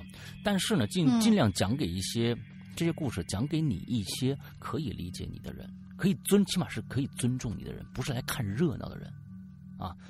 所以说，其实对于为什么我们很多人啊，就是说有这方面的困扰的人，其实真的很矜持啊，嗯，就是因为可能找不到知音吧，真的找到知音特别特别的难。那么，其实鬼影确实是给大家啊营造了这样的一个氛围啊，不管真假吧，不管真假，大家来这儿呃倾吐一下啊。呃，这个吐槽一下都可以，倾诉、倾倾诉和吐槽，不是让不是让你真的吐啊？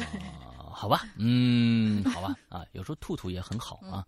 有压力的时候吐一下，你会把这个压力释放掉的。OK，好吧，嗯，OK，下一个，下一位同学啊，为什么又这么长？下一位同学叫潘恩雷修，嗯。嗯，潘恩雷修这样的同学，嗯，看从你的名字里面能看出好多个人的名字。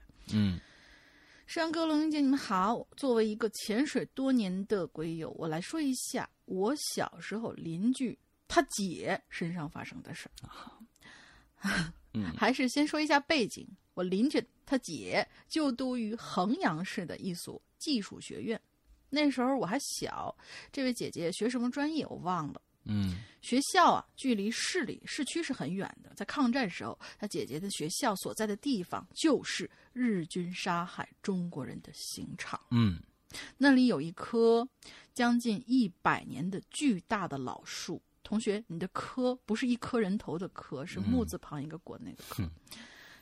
他后面用的全是这棵，这棵树很邪门儿。据说当年日军就是喜欢在这棵树底下杀人。嗯老一辈人说呀，这棵树，哎，他写对了，这棵树能长这么大，那是因为这棵树吸收了太多太多刑场中死人的血了，还有怨念。当年学校建校的时候，有人觉得他碍事儿，就想砍倒这棵树。结果拿起斧子一斧子劈下去，就看到从切口里头流出了红色的液体，吓得砍砍树的人扔掉斧子，拔腿就跑。嗯呃，拔拔拔萝卜的拔同学，一边跑一边叫：“树流血了，树流血了！”从此也就再也没有人敢动这棵树。嗯这棵树所在的地方也就成了禁地。后来学校建成了，学校不知道从什么时候起就开始流传一个禁忌：凡是在下雨打雷的天气，都不能在那棵树底下躲雨。嗯不仅仅是这棵树，就是科普一下，不仅仅是这棵树，在树底下躲雨都是不太那个什么的事情。所以这个对对对，你看看这个这个这个整个学校教的就就教的有问题，你知道吧？学校打雨下打雷下雨的时候就不能在学这树下躲躲雨，就哪棵树都哪棵树都不成，我天哪！嗯，，对，不然的话，躲雨的人会疯。嗯这事情发生在一次他姐姐周末放假回来的时候，谁姐姐？妈妈呢，就是邻居的姐姐啊，OK，呃，对对对。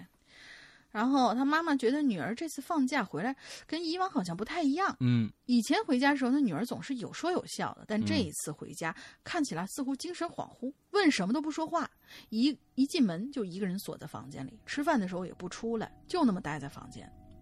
当时他妈妈也没有往往心里去呀、嗯直到当天晚上，从他女儿的房间就传出了笑声和说话的声音，他妈妈就觉得不对劲儿了，因为这个姐姐一直都是一个人睡的，房间里是不可能有别人的。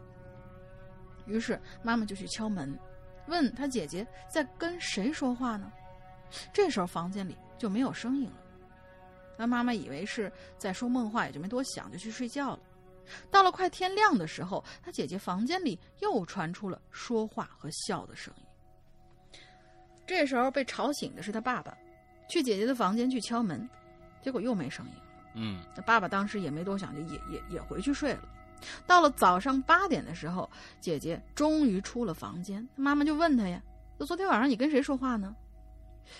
那姐姐回答说：“我在跟一个很有意思的哥哥在说话。”嗯那妈就说：“哪有什么哥哥呀？人在哪儿啊？”那姐姐就指着天花板说：“你看，他还对我笑呢。”那妈妈就感觉不对劲了，赶忙带着姐姐去了医院。到了医院，医生说她姐姐可能是受了什么刺激，导致了精神不正常，当天就住了医院。她妈妈就去学校请了假，并了解情况。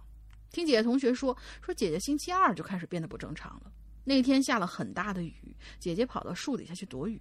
回到寝室之后啊，就一直是自言自语，一个人在那傻笑，谁跟他说话都不理。后来老师知道，知道后就没让他去上课，让他同学在寝室里照顾他。放假那一天呢，同学想送他回家，他好像说，他好像突然就好了，说没事，我自己可以回去。同学也就没多想，让他自个儿回去了。同学还把那个学校的传说告诉了他妈妈。嗯他妈妈起初是不信的，直到一个月后，他姐姐的病啊有所好转，他妈妈就把姐姐，呃，妈妈就把姐姐接回家来住。结果接回家住的第三天，妈妈出去买菜，把他姐姐一个人锁家里。回来的时候就发现姐姐不见了，全家人一起出去找啊，一直找到了晚上一点多的时候才回来。结果他发现他姐姐自个儿回来了，浑身上下都是土，手里握着一朵祭祀人、祭祀死、祭奠死人用的白色的小花儿。嗯妈妈问他去哪儿了呀？这是，姐姐说哥哥带他出去玩了，还请他吃了好吃的。妈妈知道这是又犯病了，这时候才想起来他姐姐同学啊跟他说的那件事，于是就请他爸爸去乡下请了个神婆过来。神婆来之后，呃，来看过之后说这个也是被附身了，当时就烧了一张符，冲水让他姐姐喝了，给他妈妈，并且给了他妈妈二十张符，告诉他嗯家里每个门上贴一张，嗯剩下的全都冲水喝，嗯一天三次。不久之后，姐姐病就好了，可以去学校了。嗯，这里补充几点：一，第一点，他姐姐请了神婆啊，完全是一种抱着试一试的心态的。第二，我邻居家是属于很暗，然后一年四季都是这样，我估计是没有阳面家。第三，我邻居他爸是苗族的。第四，他爸爸学校不知他姐呃，他呃，他姐学校不知道不知封他姐呃一个大概有三四个吧，什么意思？哦，他应我的我就感觉他的意思应该是说姐姐哦，不止他姐一个封的，大概有哦三四个。他姐是唯一那个治好的，这些都是后来他听他妈妈听姐姐的班主任说的。第五，他姐的这件事情传出来之后，学校就用围栏把那棵树给围起来了。哦，OK，好哇，这个苗医还确实是厉害。嗯啊，这个这这个，其实我是认为有时候树啊，那一砍下来，它是不是会里边是它的那个，就是。我不知道大家就有没有小时候玩过树啊，就是这比较大的树，它那个树皮里边和这树树树中间，它其实有的时候是有那种枝叶的，那种那种树胶嗯，树胶的那种感脂对，树脂、胶树胶，它是发红色的。嗯你砍下去以后呢，好像是流血了，是深深色的，是深色的，完了发棕发黑的那种，其实不是血、嗯。啊。有时候这个东西一传出来，就大家但是。还有一种树，它名字好像就叫对对对就是的叫叫龙血木或者嗯叫血桐、嗯这两种，它确实它的枝叶出来以后会是红色，而且是鲜红。对对，但它那也是它的树脂而已，嗯只是颜色跟别的不一样。嗯，好，下面两个我连读啊，嗯，嗯不要对我笑、啊，好吧。诗阳哥啊，龙龙龙玲好，本人二十四，不知道叫龙玲姐合不合适？哎呦天哪，必须合适啊！我都得我都得叫龙玲姐，你知道吧？本人听鬼影五年多了，直到今天才注册了论坛，希望呢留言能读到。本人目前在北京潜水潜挺深的。啊，北京目前在北京某所大学读研，学校有一共这个五层的老楼，在这里呢暂且称它小白楼。小白楼，我怎么听说过呢？嗯，哎，啊，据说曾经某年暑假，在这栋这栋楼的电梯里曾经发生过一起事故。什么事故呢？一个师姐做完实验，坐电梯准备离开，但是电梯故障导致门打不开，而这个保安呢，此时呢又正好检查这个楼层啊，正好检查了楼层，确认了没有学生以后，便锁上了小白楼。于是，他在电梯里被锁了一个暑假我操，啊，那就是基本就死了，就死了，肯定是死了。这这这这个就是那鬼娃娃花子的那种感觉。啊哇，这个太恐怖了，这个太太太恐怖了太恐怖了。哦，这个这个人死的太太太痛苦了，对，这个太太太痛苦了，我想着我都觉得特别特别的啊、绝望的感觉。嗯，这种校园传说不论真假，总会激起同学们的好奇心和探索的欲望。那么，小 A 和男友 K 某天晚上九点多，围着这个校园散步，就走到小白楼跟前了。哎，小小 A 就想起了这个传说了，于是拉着卡拉 OK，你你都弄这个，你后面有个 K，我就总觉得像卡拉 OK。于是拉着 K，打算去看看那台被封死的电梯。那这个时候，楼里的老师几乎全都下班了，只在走廊尽头的一两扇门下还有灯光。那小 A 呢？嗯身旁的这个安全通道的牌子呀，亮着幽幽的绿色微光，正好能照亮他们彼此的脸儿。绿脸啊，都是啊。小 A 一激灵，不敢往前走了。绿脸嘛，俩人啊，拽着男朋友的手啊，就往后拉。男友呢，转过脸，轻轻的勾起嘴角，眼珠呢映出绿色的光，亮定定的看着他，轻声说。你害怕啦？哎，不是，我应该不是这样说的啊！啊，他笑笑，哼，你害怕了？哎，小 A 呢，背脊一阵冰凉，直冲头皮呀、转身跑的能看见马路的路边哦，哦，可能真的是我那种说法啊。你害怕吗？啊，这是小黑呢，背脊一阵冰凉，直冲头皮，转身跑到能看着马路的窗边啊，冲着男友喊：“你你你你你你你干什么？你笑什么呀？你你你你你你你你不要故意吓我啊！”啊，完了，男友呢一脸无辜。好家伙，你这口气儿啊！啊，对对，这是功力，你知道吧？大家可以模仿一下。你你你啊，这是个男友一脸无辜啊！哎呦，不是，我只是笑你也有害怕的时候啊。刚刚啊，还非要进来看看呢，你不是吗？啊，那你怎么就还这么害怕了呢？小 A 啊，再没有心情探索这栋黑漆漆的楼了，有点生气的就往外走，快步经过门口的保安亭，四四方方的小玻璃房子里头正有个保安在看手机呢。小 A 心定了不少，哎，他小心的呀，回过头来，正要叫。还没出来的男友突然就看到，刚刚路边的保安亭啊，站着一个人，没懂，给了个音效，但是就是没懂。其实我觉得他，我觉得他可能没有写明白的一点就是，他的意思可能是她男朋友没进去。哦，她男朋友其实没有进去，门口保安亭站外头站的就是那个什么，就是她男朋友。这一点啊，我觉得是这样。这个这个，我觉得这个呃，不要对我笑，同学啊。我觉得你的故事啊，其实挺吸引人的。那最后这个反转也是有的。那我觉得呢，你刚才啊，加一句话就好了，在哪儿加呢？这种校园传说不论真假，总会激起同学们的好奇心和探索欲望。小 A 和男友 K 某天晚上九点多围着校园散步。当他们走到，哎，呃，之之后呢，他们路过了，比如说路过了小卖部，最后路过了保安亭。接着走到了小白楼前，你要把这个保安亭带出来，因为你们路过了。所以说呢，在从这个路过保安亭的时候，可以你再加一个情节，说：“哎，要么咱们今天回去吧。”完了之后，小 A 说：“哎，再接着走会儿吧。”你看这个故事就停在这儿，有个节点了。当你这个整个故事回到你原来最后的位置的时候，你说保安亭那儿站着一个人，大家就明白是什么意思了，对吧？哎，这个故事呢，应该是你前面铺垫好了，再往后面写，哎，就这样就好好玩了。呃，故事不错啊，故事不错，嗯，只不过可能前面铺垫少了那么一句话。OK，后面还有一个故事也是短的啊，沉默是金。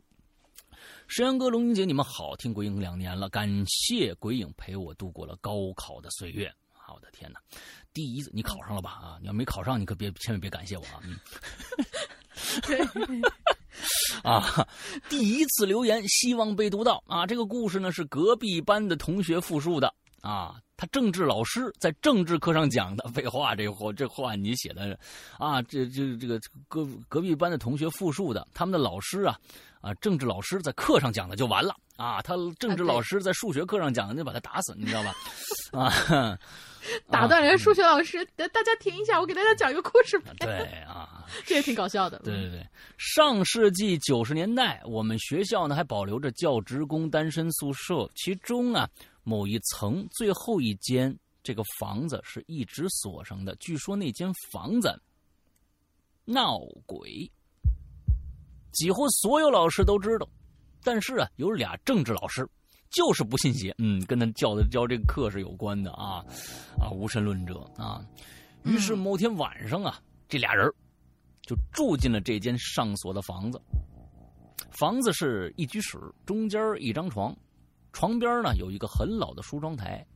半夜，俩人突然同时就醒了，迷迷糊糊间就看着梳妆台旁啊，有一个民国服饰的女子正在梳妆打扮，还对着镜子笑。那这是我们这个东方啊，尤其是中国这个恐怖电影里边以前经常用用用的爱用的一个桥段啊。二人一下子吓惨了，跌跌撞撞跑出了房间。后来呀，没过几个月，其中一个老师就出了意外去世了，不知道与这件事有没有关系，谁知道呢？嗯，哎呀，天哪！你看啊，这个啊，待会儿再说。嗯。之后，随着城市改造，这座单身宿舍也被推倒重建，这座房子也就永远消失了。只是一个，只是这个故事一直流传下来。故事写完了，文笔不太好，希望两位主播包涵，下次再会。其实啊，这呢没有什么文笔可言了，因为非常短嘛，就是一个流水账，把这个故事介介绍清楚。但即使这样一个流水账啊，你看啊，刚才我说了。啊，咱们这个讲，既然写故事了，我就希望鬼友的这个啊写作能力能够精进一些啊。像这个，嗯，啊，有这个政治老师在政治课上讲的，那你这这个东西，其实我觉得没什么意义，没什么呃这个多写的这个道理啊。他说他政治老师在课上讲了，不就完了吗？他肯定不会在体育课上讲，对不对？啊，另外一个啊，你说不知道与这件事儿有没有关系？谁知道呢？就是说，反正就是这这个这种口语的啊，这种多的口语的这种东西，在文字上面尽量少出现。不知道是否有这件与这件事情有关系，就完了。其实这就是一个敞开性、敞开的一个开放的一个一个结局嘛，对吧？是不用加后边的，谁知道呢？啊，是吧？所以在你念的时候，大家你就就一念念这儿就觉得哎。就会觉得这多了一些东西啊。虽然这是一个小故事，但是呢，也希望你能下次再写的时候能够啊，对，从文文字上能够精进一些啊。嗯，对，嗯，很多很多人都说，很很多人都说我适合去当老师啊。但是我们全家都是老师，我也不会再步这个后尘了啊。嗯，但是这是一个基因的流传，你知道吧？啊，天哪，情不自禁的想教育别人。突然莫名其妙又多了一个打死不嫌多的徒弟啊！我就就是瞬间我爷爷附身，你知道吧？嗯，啊，是来来来来下一个，嗯嗯，下一个很久没见了，杨欧同学，欧阳，张哥大林你好，我是欧阳。虽然啊，我是一个灵异爱好者，但是同时呢，也是一个灵异绝缘体，亲自经经历的这种概率啊，近乎为零。但是。碰到这个年度固定的超级大话题，我还是决定留一个关于校园的都市传说。好，这个是网络上面 copy 的还是怎么？copy 的，copy 的，copy 的。他因为因为他说的是一个香港那面的故事。嗯，这个香港元朗达德学校啊，嗯，跟大家说一下，元朗啊，元朗几乎就是这个香港的郊区啊。首先，元朗就是是香港的郊区啊。咱们说一下这个位置，嗯。啊啊啊！OK，一九七四年迁往平山南北路，呃，北路建新校区，呃，北路建新校区。其后，呃，其后于一九九八年因收生不足停办，招生不足，人数不够，之后就一直丢空。对，这这你看他，他绝对是一个，绝对是一个 copy 下来的啊。完全就是用了，应该是香港那边的一个叙述方法，叙述方法啊。对对对对，除了不是繁体字之外，其他都是香港人说话的感觉。嗯，呃，你别跟我说谋啊，谋也没用，真是。嗯，之后就一直空着。传闻啊，这学校有一个女校长在学，女校长在这个学校的女厕所，呃，上吊自杀了。从此以后就不断传出闹鬼的这种传闻。嗯，还有一种说法呢，就是指日军侵略香港时期，曾经在平山进行大屠杀，村民的事后将这尸体啊埋到这学校所在这块土地里，所以校区启用之后闹鬼的传闻啊一直不断。二零一三年，国家地理频道一一集电视节目里头，将达德学校列为了全亚洲十大恐怖地点之一，嗯，与台湾的绿岛监狱以及冲绳的古战壕齐名。当时的主持人这样形容：“说是达德学校是出现灵异故事以及超自然事情事件的完美场所。这是因为通往学校的路被山坟包围着，嗯，很多出租车司司机都拒绝前往。加上曾经这个地方，呃，到这个地方探险的一些网民也留言说，已经废弃多年的学校只剩下了破烂玻璃。”和满地的纸钱和蜡烛，让学校这个鬼校之名啊越传越广。嗯，我已经尽量给它翻译成简体中文了。嗯，尽量翻译成简体中文。二零一一年九月，十二名初中生于下午时分呢，就到了这个达德学校去探险。因为荒废的达德学校以猛鬼著称嘛，其中一个学生在事前，呃，事前的数日就曾经。独自一个人前去探险，因为觉得有趣啊，就约了一帮好友组队再次闯进这个达德学校。当时这学校大门没有上锁，也没有人驻守，只有很多在附近的野狗在校园里头徘徊。当他们走进学校的篮球场附近的时候，就发现这山边有两个山坟。嗯就在这个时候，就突然有人听到啪啪啪啪的脚步声传来，由远及近，突然又戛然而止。而就在这个时候，同行的一名女生突然停住脚步，抖动着指着坟头的方向说：“我看到有一个穿红衣、长发的女人趴在坟头那个位置。”但同行的所有人呢都没看到。这个时候呢，一阵寒意在每个人心中就涌起来。他们对对看一眼，随即拔腿就跑，一直跑到了门口。不过，原本只有四分钟的路程，十二个人竟然花了三十分钟才跑到了平山地铁站。嗯正因为每个人，呃，正当每个人因为见鬼而被吓得冷汗直冒的时候，见鬼的女生啊，这脸色突然就变苍白了，手舞足蹈就开始大喊，然后猛地掐自己的脖子。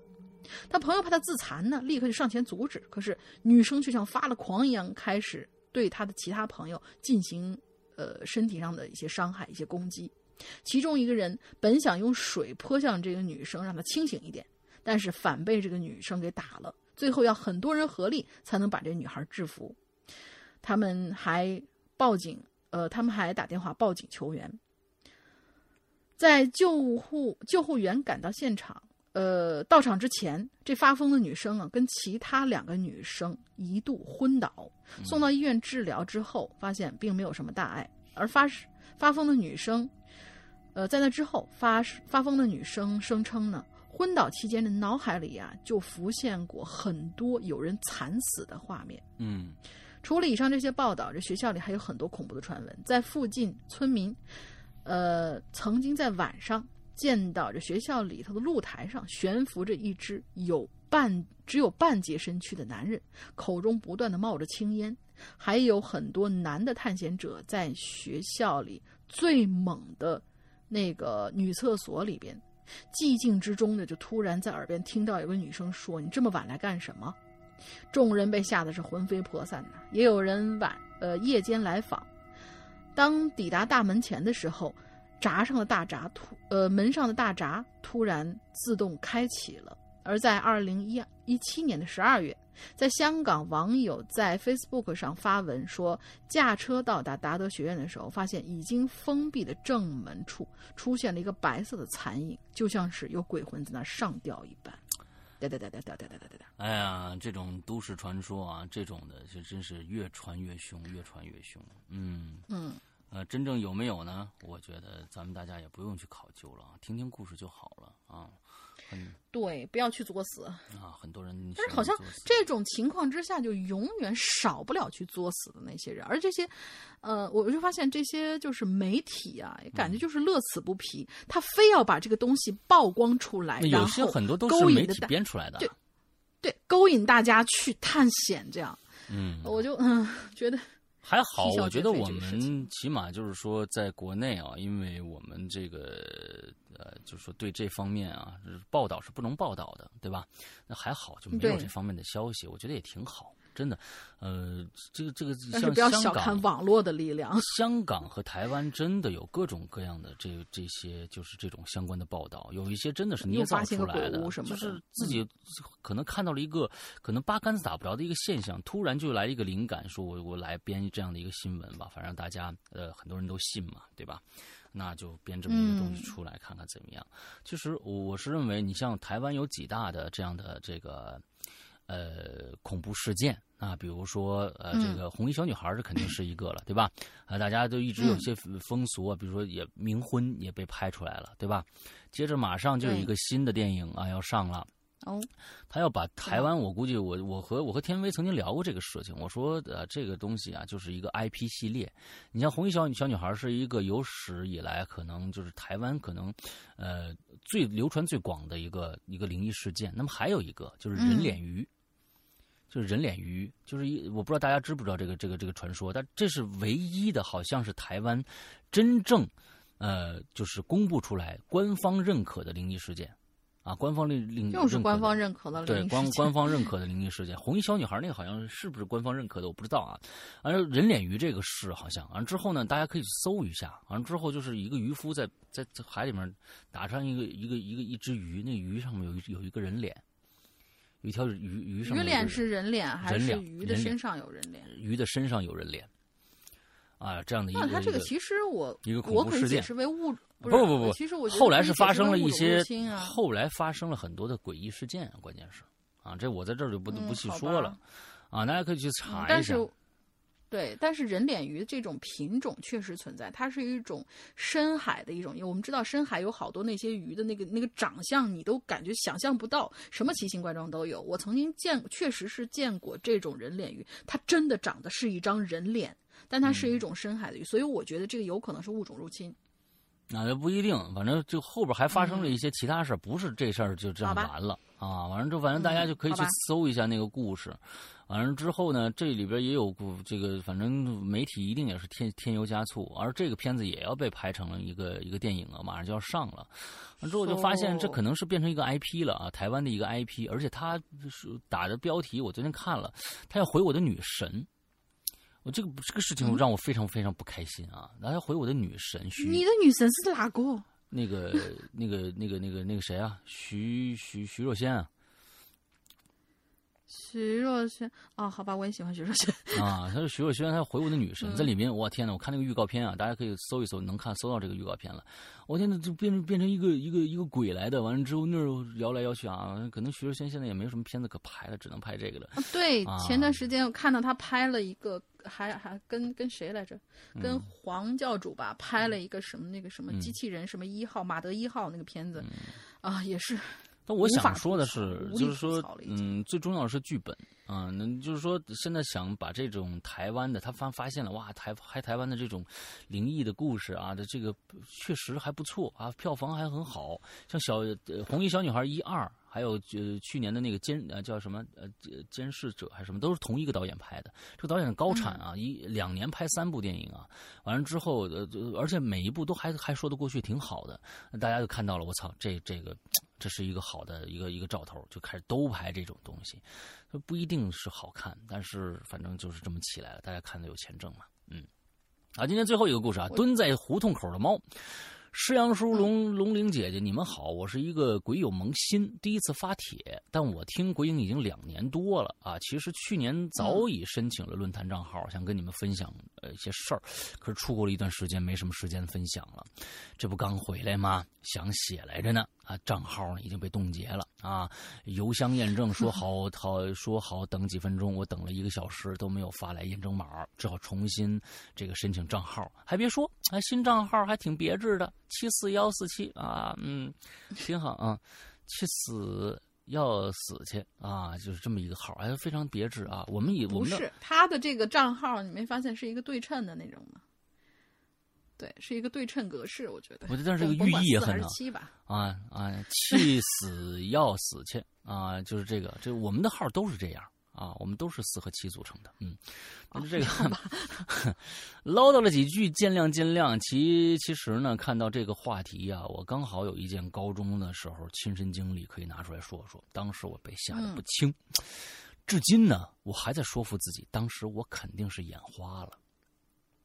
啊，我高中读呢是当地的一个一个当地的一中，其实我们那儿的同龄人都知道，一中啊挺多那个灵异事件的啊，什么学校后边山呃学校后山的什么乱葬岗的土，有时候会自己动起来呀，什么有一栋男生宿舍因为靠近后山，零点以后莫名刮起寒风之类的呀，众人皆知啊这种的啊传闻，嗯，那我的亲身经历呢，也发生在这这所这个一中里边啊。说有一天晚上，自习下课，走读生的我呢，正打算骑自行车回家，却发现后胎爆了。心想这么晚了，自行车行早就关门了，就打算呢回同学这个寝室啊凑合一晚上。于是呢，去超市买了一次性内裤和毛巾。我天，你真真细致啊，嗯，真细致。就去了同学宿舍，刚好一位啊，刚真爱卫生啊，我这还买呢啊，嗯，同同时刚好呢一位，不说了，刚好一位同学请假回家啊，这个喝亲戚喜酒，多出来一个床位，那我就不客气啊，我就住了，嗯。跟同学呢一顿的调侃呐、洗了澡，穿上了同学的沙滩裤啊，光着膀子子，你你是准备写写这个你怎么洗澡这事儿是吧？啊，光着膀子就打算洗自己的衣服去了。你是真真爱惜自己，这真的是干净啊！有些这个男生啊，嗯、比这个女生还要爱干净啊！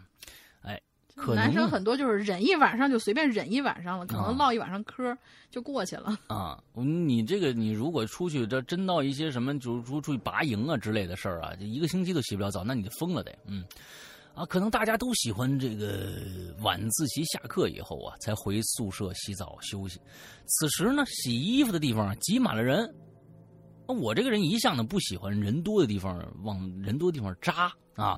看到这种情况，二话不说，扭头我就走了，我回来了，想着自己找个没人的地方洗衣服。后来呀、我来到了宿舍楼的一个小巷子里。我说你你对这个洗衣服这事儿这么着急吗？啊，你等再晚点你再去不就完了吗？真是，那个一个人一，个样、啊。万一他第二天早上上课时候要穿，这不干不了吗？啊，一个人一个样啊。后来我就来到，我必须给他洗喽，我就找啊找啊找啊，就在宿舍楼的一个小巷子里，借着微弱的灯光，我就看过去，前面应该是操场的，中间是一条挺长挺宽的水渠，一边儿渠水渠啊，是不是咱们故事第一个故事里面那条水渠？不知道啊。一边 靠宿舍楼墙，一边靠学校围墙。靠围墙那边有许多的灌木丛，灌木丛旁边有个水龙头。我心想，有水龙头就行啊，啊，哪儿洗不是洗呀、非得干挤着吗？是吧？我就走过去了，蹲在靠墙边的那个地方，拧开水龙头，没想到还真有水，就开始洗我的衣服。这周围很静啊，只剩下夏夜里蟋蟀的鸣歌啊，鸣叫啊，不用写鸣歌，鸣歌以为是在人间那鸣歌呢啊，嗯啊，蟋蟀的鸣叫啊，宿舍楼阳台啊、还有几个同学最后的洗漱声呢，时而打破寂静。啊，就那儿刷牙什么的，卧铺啊什么之类的这种声打破寂静。我旁边水龙头的流水声呢，也变得空灵起来。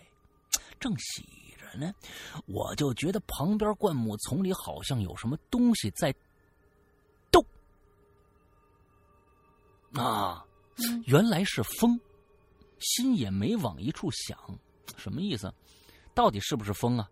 什么心也没往一处想啊，劲儿往一处使啊？你说你要你要干嘛？嗯，原来是风，心也没往一处想，我不明白这意思啊，可能就是心也没往那个地方想，其他地方想啊。嗯，可不一会儿，旁边这个灌木丛又摆动起来了。啊，毕竟这附近就我一个人呢，是吧？此时呢，我的想象力就开始丰富起来了。但我还是说服自己，这仍然这就是夏天的轰啊风。我不敢再磨叽了，只想快点洗完衣服回宿舍休息啊。对，不就一裤衩吗？你赶紧的呀，是不是？真的 对你没带换洗衣服，你只买了一次性内裤，对不对？你对吧？你按说你就洗个小裤衩是吧？那不是两下的事儿吗？哎呀，这个磨叽！不是啊，外面的衣服还要啊，第二天你要整整齐齐、整齐整洁。哎呦我的天哪，你这真的是够碎的啊！当时啊，正当我准备关掉水龙头的时候，眼中的余光好似看到了灌木丛里头有个人，正探出头来看着我。嗯，恐惧的心理反射使我立即转头望去，但什么都没有啊！嗯，余光啊，我余光余光，对我有点乱，我有点凌乱了。啊，我有点凌乱了。剩下一件衣服呢，也加快了冲水的节奏，拧干放置脸盆没想到平时用来作弊的余光又起作用了。妈耶子！离我不到一米的远处的灌木丛中，又一个人头缓缓探出来。这个时候，我可看清楚了，是一个没头发、下巴朝上、脑门朝下。张着嘴、咧着舌头的老伯伯，嗯，是不是长道了？这意思啊？还是他是从上面下来的嘛？蜘蛛侠的爷爷。啊？对呀、咧着头啊，眼眼睁睁的看着我，瞬间夏天的炎热感不见了，麻嗯、鸡皮疙瘩全身起，背脊呢，冰凉可冰封，什么背脊冰意凉意可冰封。我这天哪啊！你可以写这歌词啊，嗯，那个特别像一个粤语歌词啊。我不敢再回头了，立即起身啊。嗯，完了之后拿起脸盆撒腿就往回跑。我想呐喊呐啊，我想呐喊啊，却没法喊出声儿来呀啊！跑回宿舍楼口，我就看着宿管阿姨，我就停下来了，脚一直在抖啊，因为先天性心脏有问题。我的天哪！那那我昏过去了啊！等我醒来，已经在家了。天哪！这这心脏有问题就不要干重活了，你这还洗衣服啊？直到现在我都没跟家里人说这事儿，只是说那天晚上突然好难受，就晕过去了，不记得发生什么了。但其实发生了什么，我心里很明白。以上便是我高中时候发生的一件令我难忘的事情。我想我是遇到了，虽然他的出场方式有点欧美风啊，劲儿太大了点儿，嗯。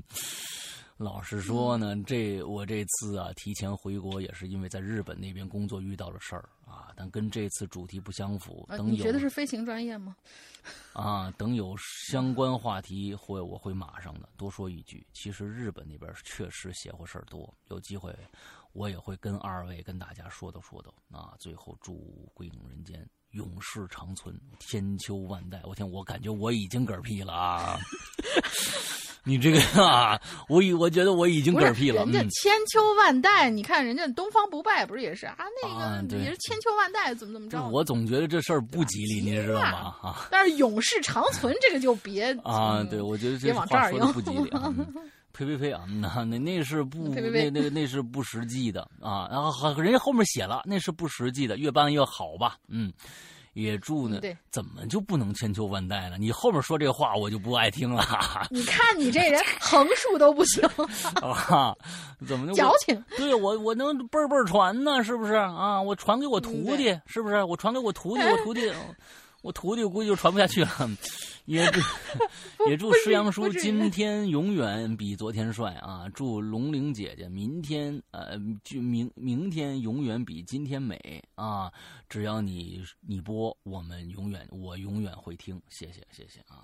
其实你要在日本碰到那点事儿啊，我觉得你写不过来的话，咱们可以做一期在人间。这样，你你嗯啊，对，在人间啊，你听好了，完之后你先去拿手机录一个小样儿，啊，录完小样儿呢之后，你去那个把它传到我们的这个信箱里头啊，信箱是什么呢？嗯鬼影人间全拼艾特新浪点 com 啊，你把这个呢这个放到那儿就行了。我们看着觉得哎这故事不错，你表达也不错，哎，我们就可能可能就就联系你，咱们就做了，好吧？嗯。嗯嗯嗯，OK，好，那今天的节目就差不多就就就就到这儿了啊。完了之后，这个呃我们来说一下这个我们的这这先是大玲先说一下那个什么吧，进群密码吧。嗯啊，进群密码，进群密码是今天呃那位李帅同学写了自己在日本的一位女老师的故事，嗯然后那位女老师最喜欢听的歌叫什么名字？哦很容易，啊啊啊嗯，，OK，好吧。好，我们最后再是再再介绍一下我们自己的这个会员制啊，会员制希望大家现在呢呃仍然是只有我们的这个苹果版、安卓版还在制作当中啊。完了之后呢，呃，这个苹果版的用户呢，那苹有苹果手机 iOS 用户呢，都可以去下在 App Store 里面下载呃这个《归影人间》啊，直接搜就可以了。下载以后呢，呃，你可以直接购买这个会员，也可以加我们的一个微信“鬼影会员全拼”啊，这样的一个微信。完之后呢，我们可以直接给你呃，就是收收收这个，就通过微信转账收钱。完了之后，呃。把你加到我们的这个会员的 VIP 群里面去。完，现在最近有很多的新加的朋友都在跟跟那个我们的这个会员的 VIP 群的我们的这个官微君反映说，真的是太超值了。因为近期说说实在的，那大家可能想象不到有那么多的内容可以听啊。完之后，呃，包括我们直播的节目，还有我们会员独享的完完全全独享的一些节目，比如说《长安十二时辰》一百零四集，全部在里边。这有可能是不是售卖的，我们永远不会售卖的，专供会员来听的。所以现在会员对能在里面能听到，简直就是说，可能你这一年要每天听那么几集，你都不一定听完的节目。真的，我们那个，嗯所以很多人在问，就说：“哎，我们这个，我们这个我买了会员，是不是所有的节目都能听啊？”不是，会员的节目是专供会员独享的，里面有很多外面永远听不到的节目，这是给你的特权。有很多人就是就可能眼这个眼光比较比较浅吧，就说呀，外面那故事那么多，我我要买买那个什么，我就肯定是要那个要听外面的故事啊。但是说实在的，嗯，现在会员专区的故事比外面的故事，说不定过几天就还要还要多了啊。所以就是说，呃，我们那个会员专区里面的故事专为会员独享的啊，大家记住这句话就 OK 了。嗯，好，那我们今天的节目到这结束了。大林还有什么想说的吗？没有啦，没有了，好吧。那么今天的节目节目到这儿结束，祝大家这周快乐开心，拜拜，拜拜。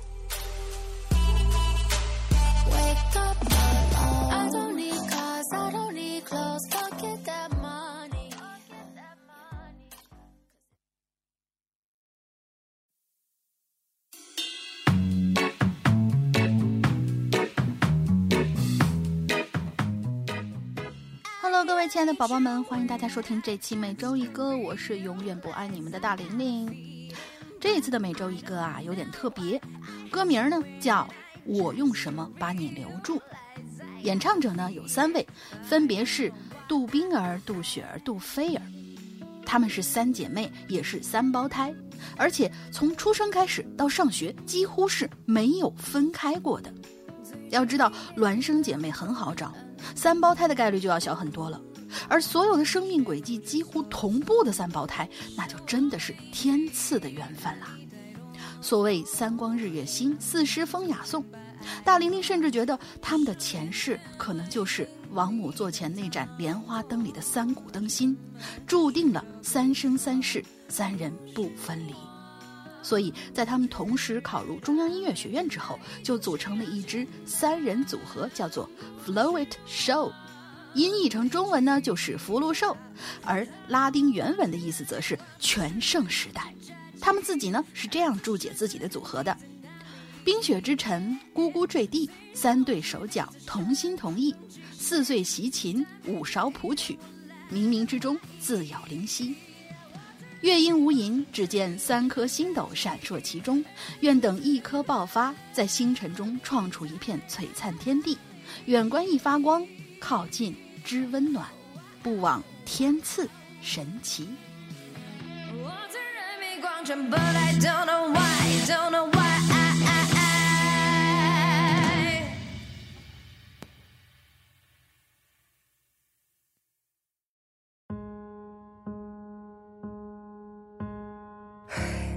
你忘了划过伤口的冷风。嘿，你醒了，不痛不痒，就算过了一生。嘿，你为什么看见雪飘落就会想唱歌？为什么？在放手时刻，眼泪会掉落，一个一个走过，一个一个错过，一遍一遍来过，一次一次放过，一声一声笑着，一声一声吼着，一幕一幕闪着刺痛我，因为享受着它的灿烂，因为。忍受着他的腐烂，你说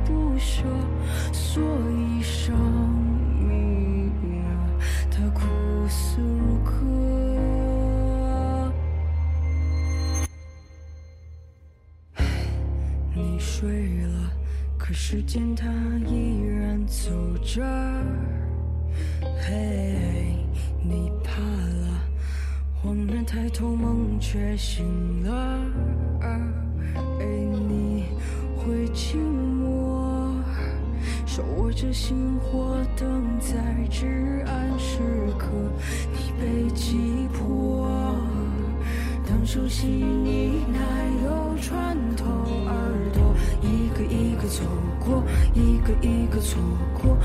一遍一遍来过一次一次放过一声一声笑着一声一声吼着一幕一幕闪着刺痛我因为享受着它的灿烂。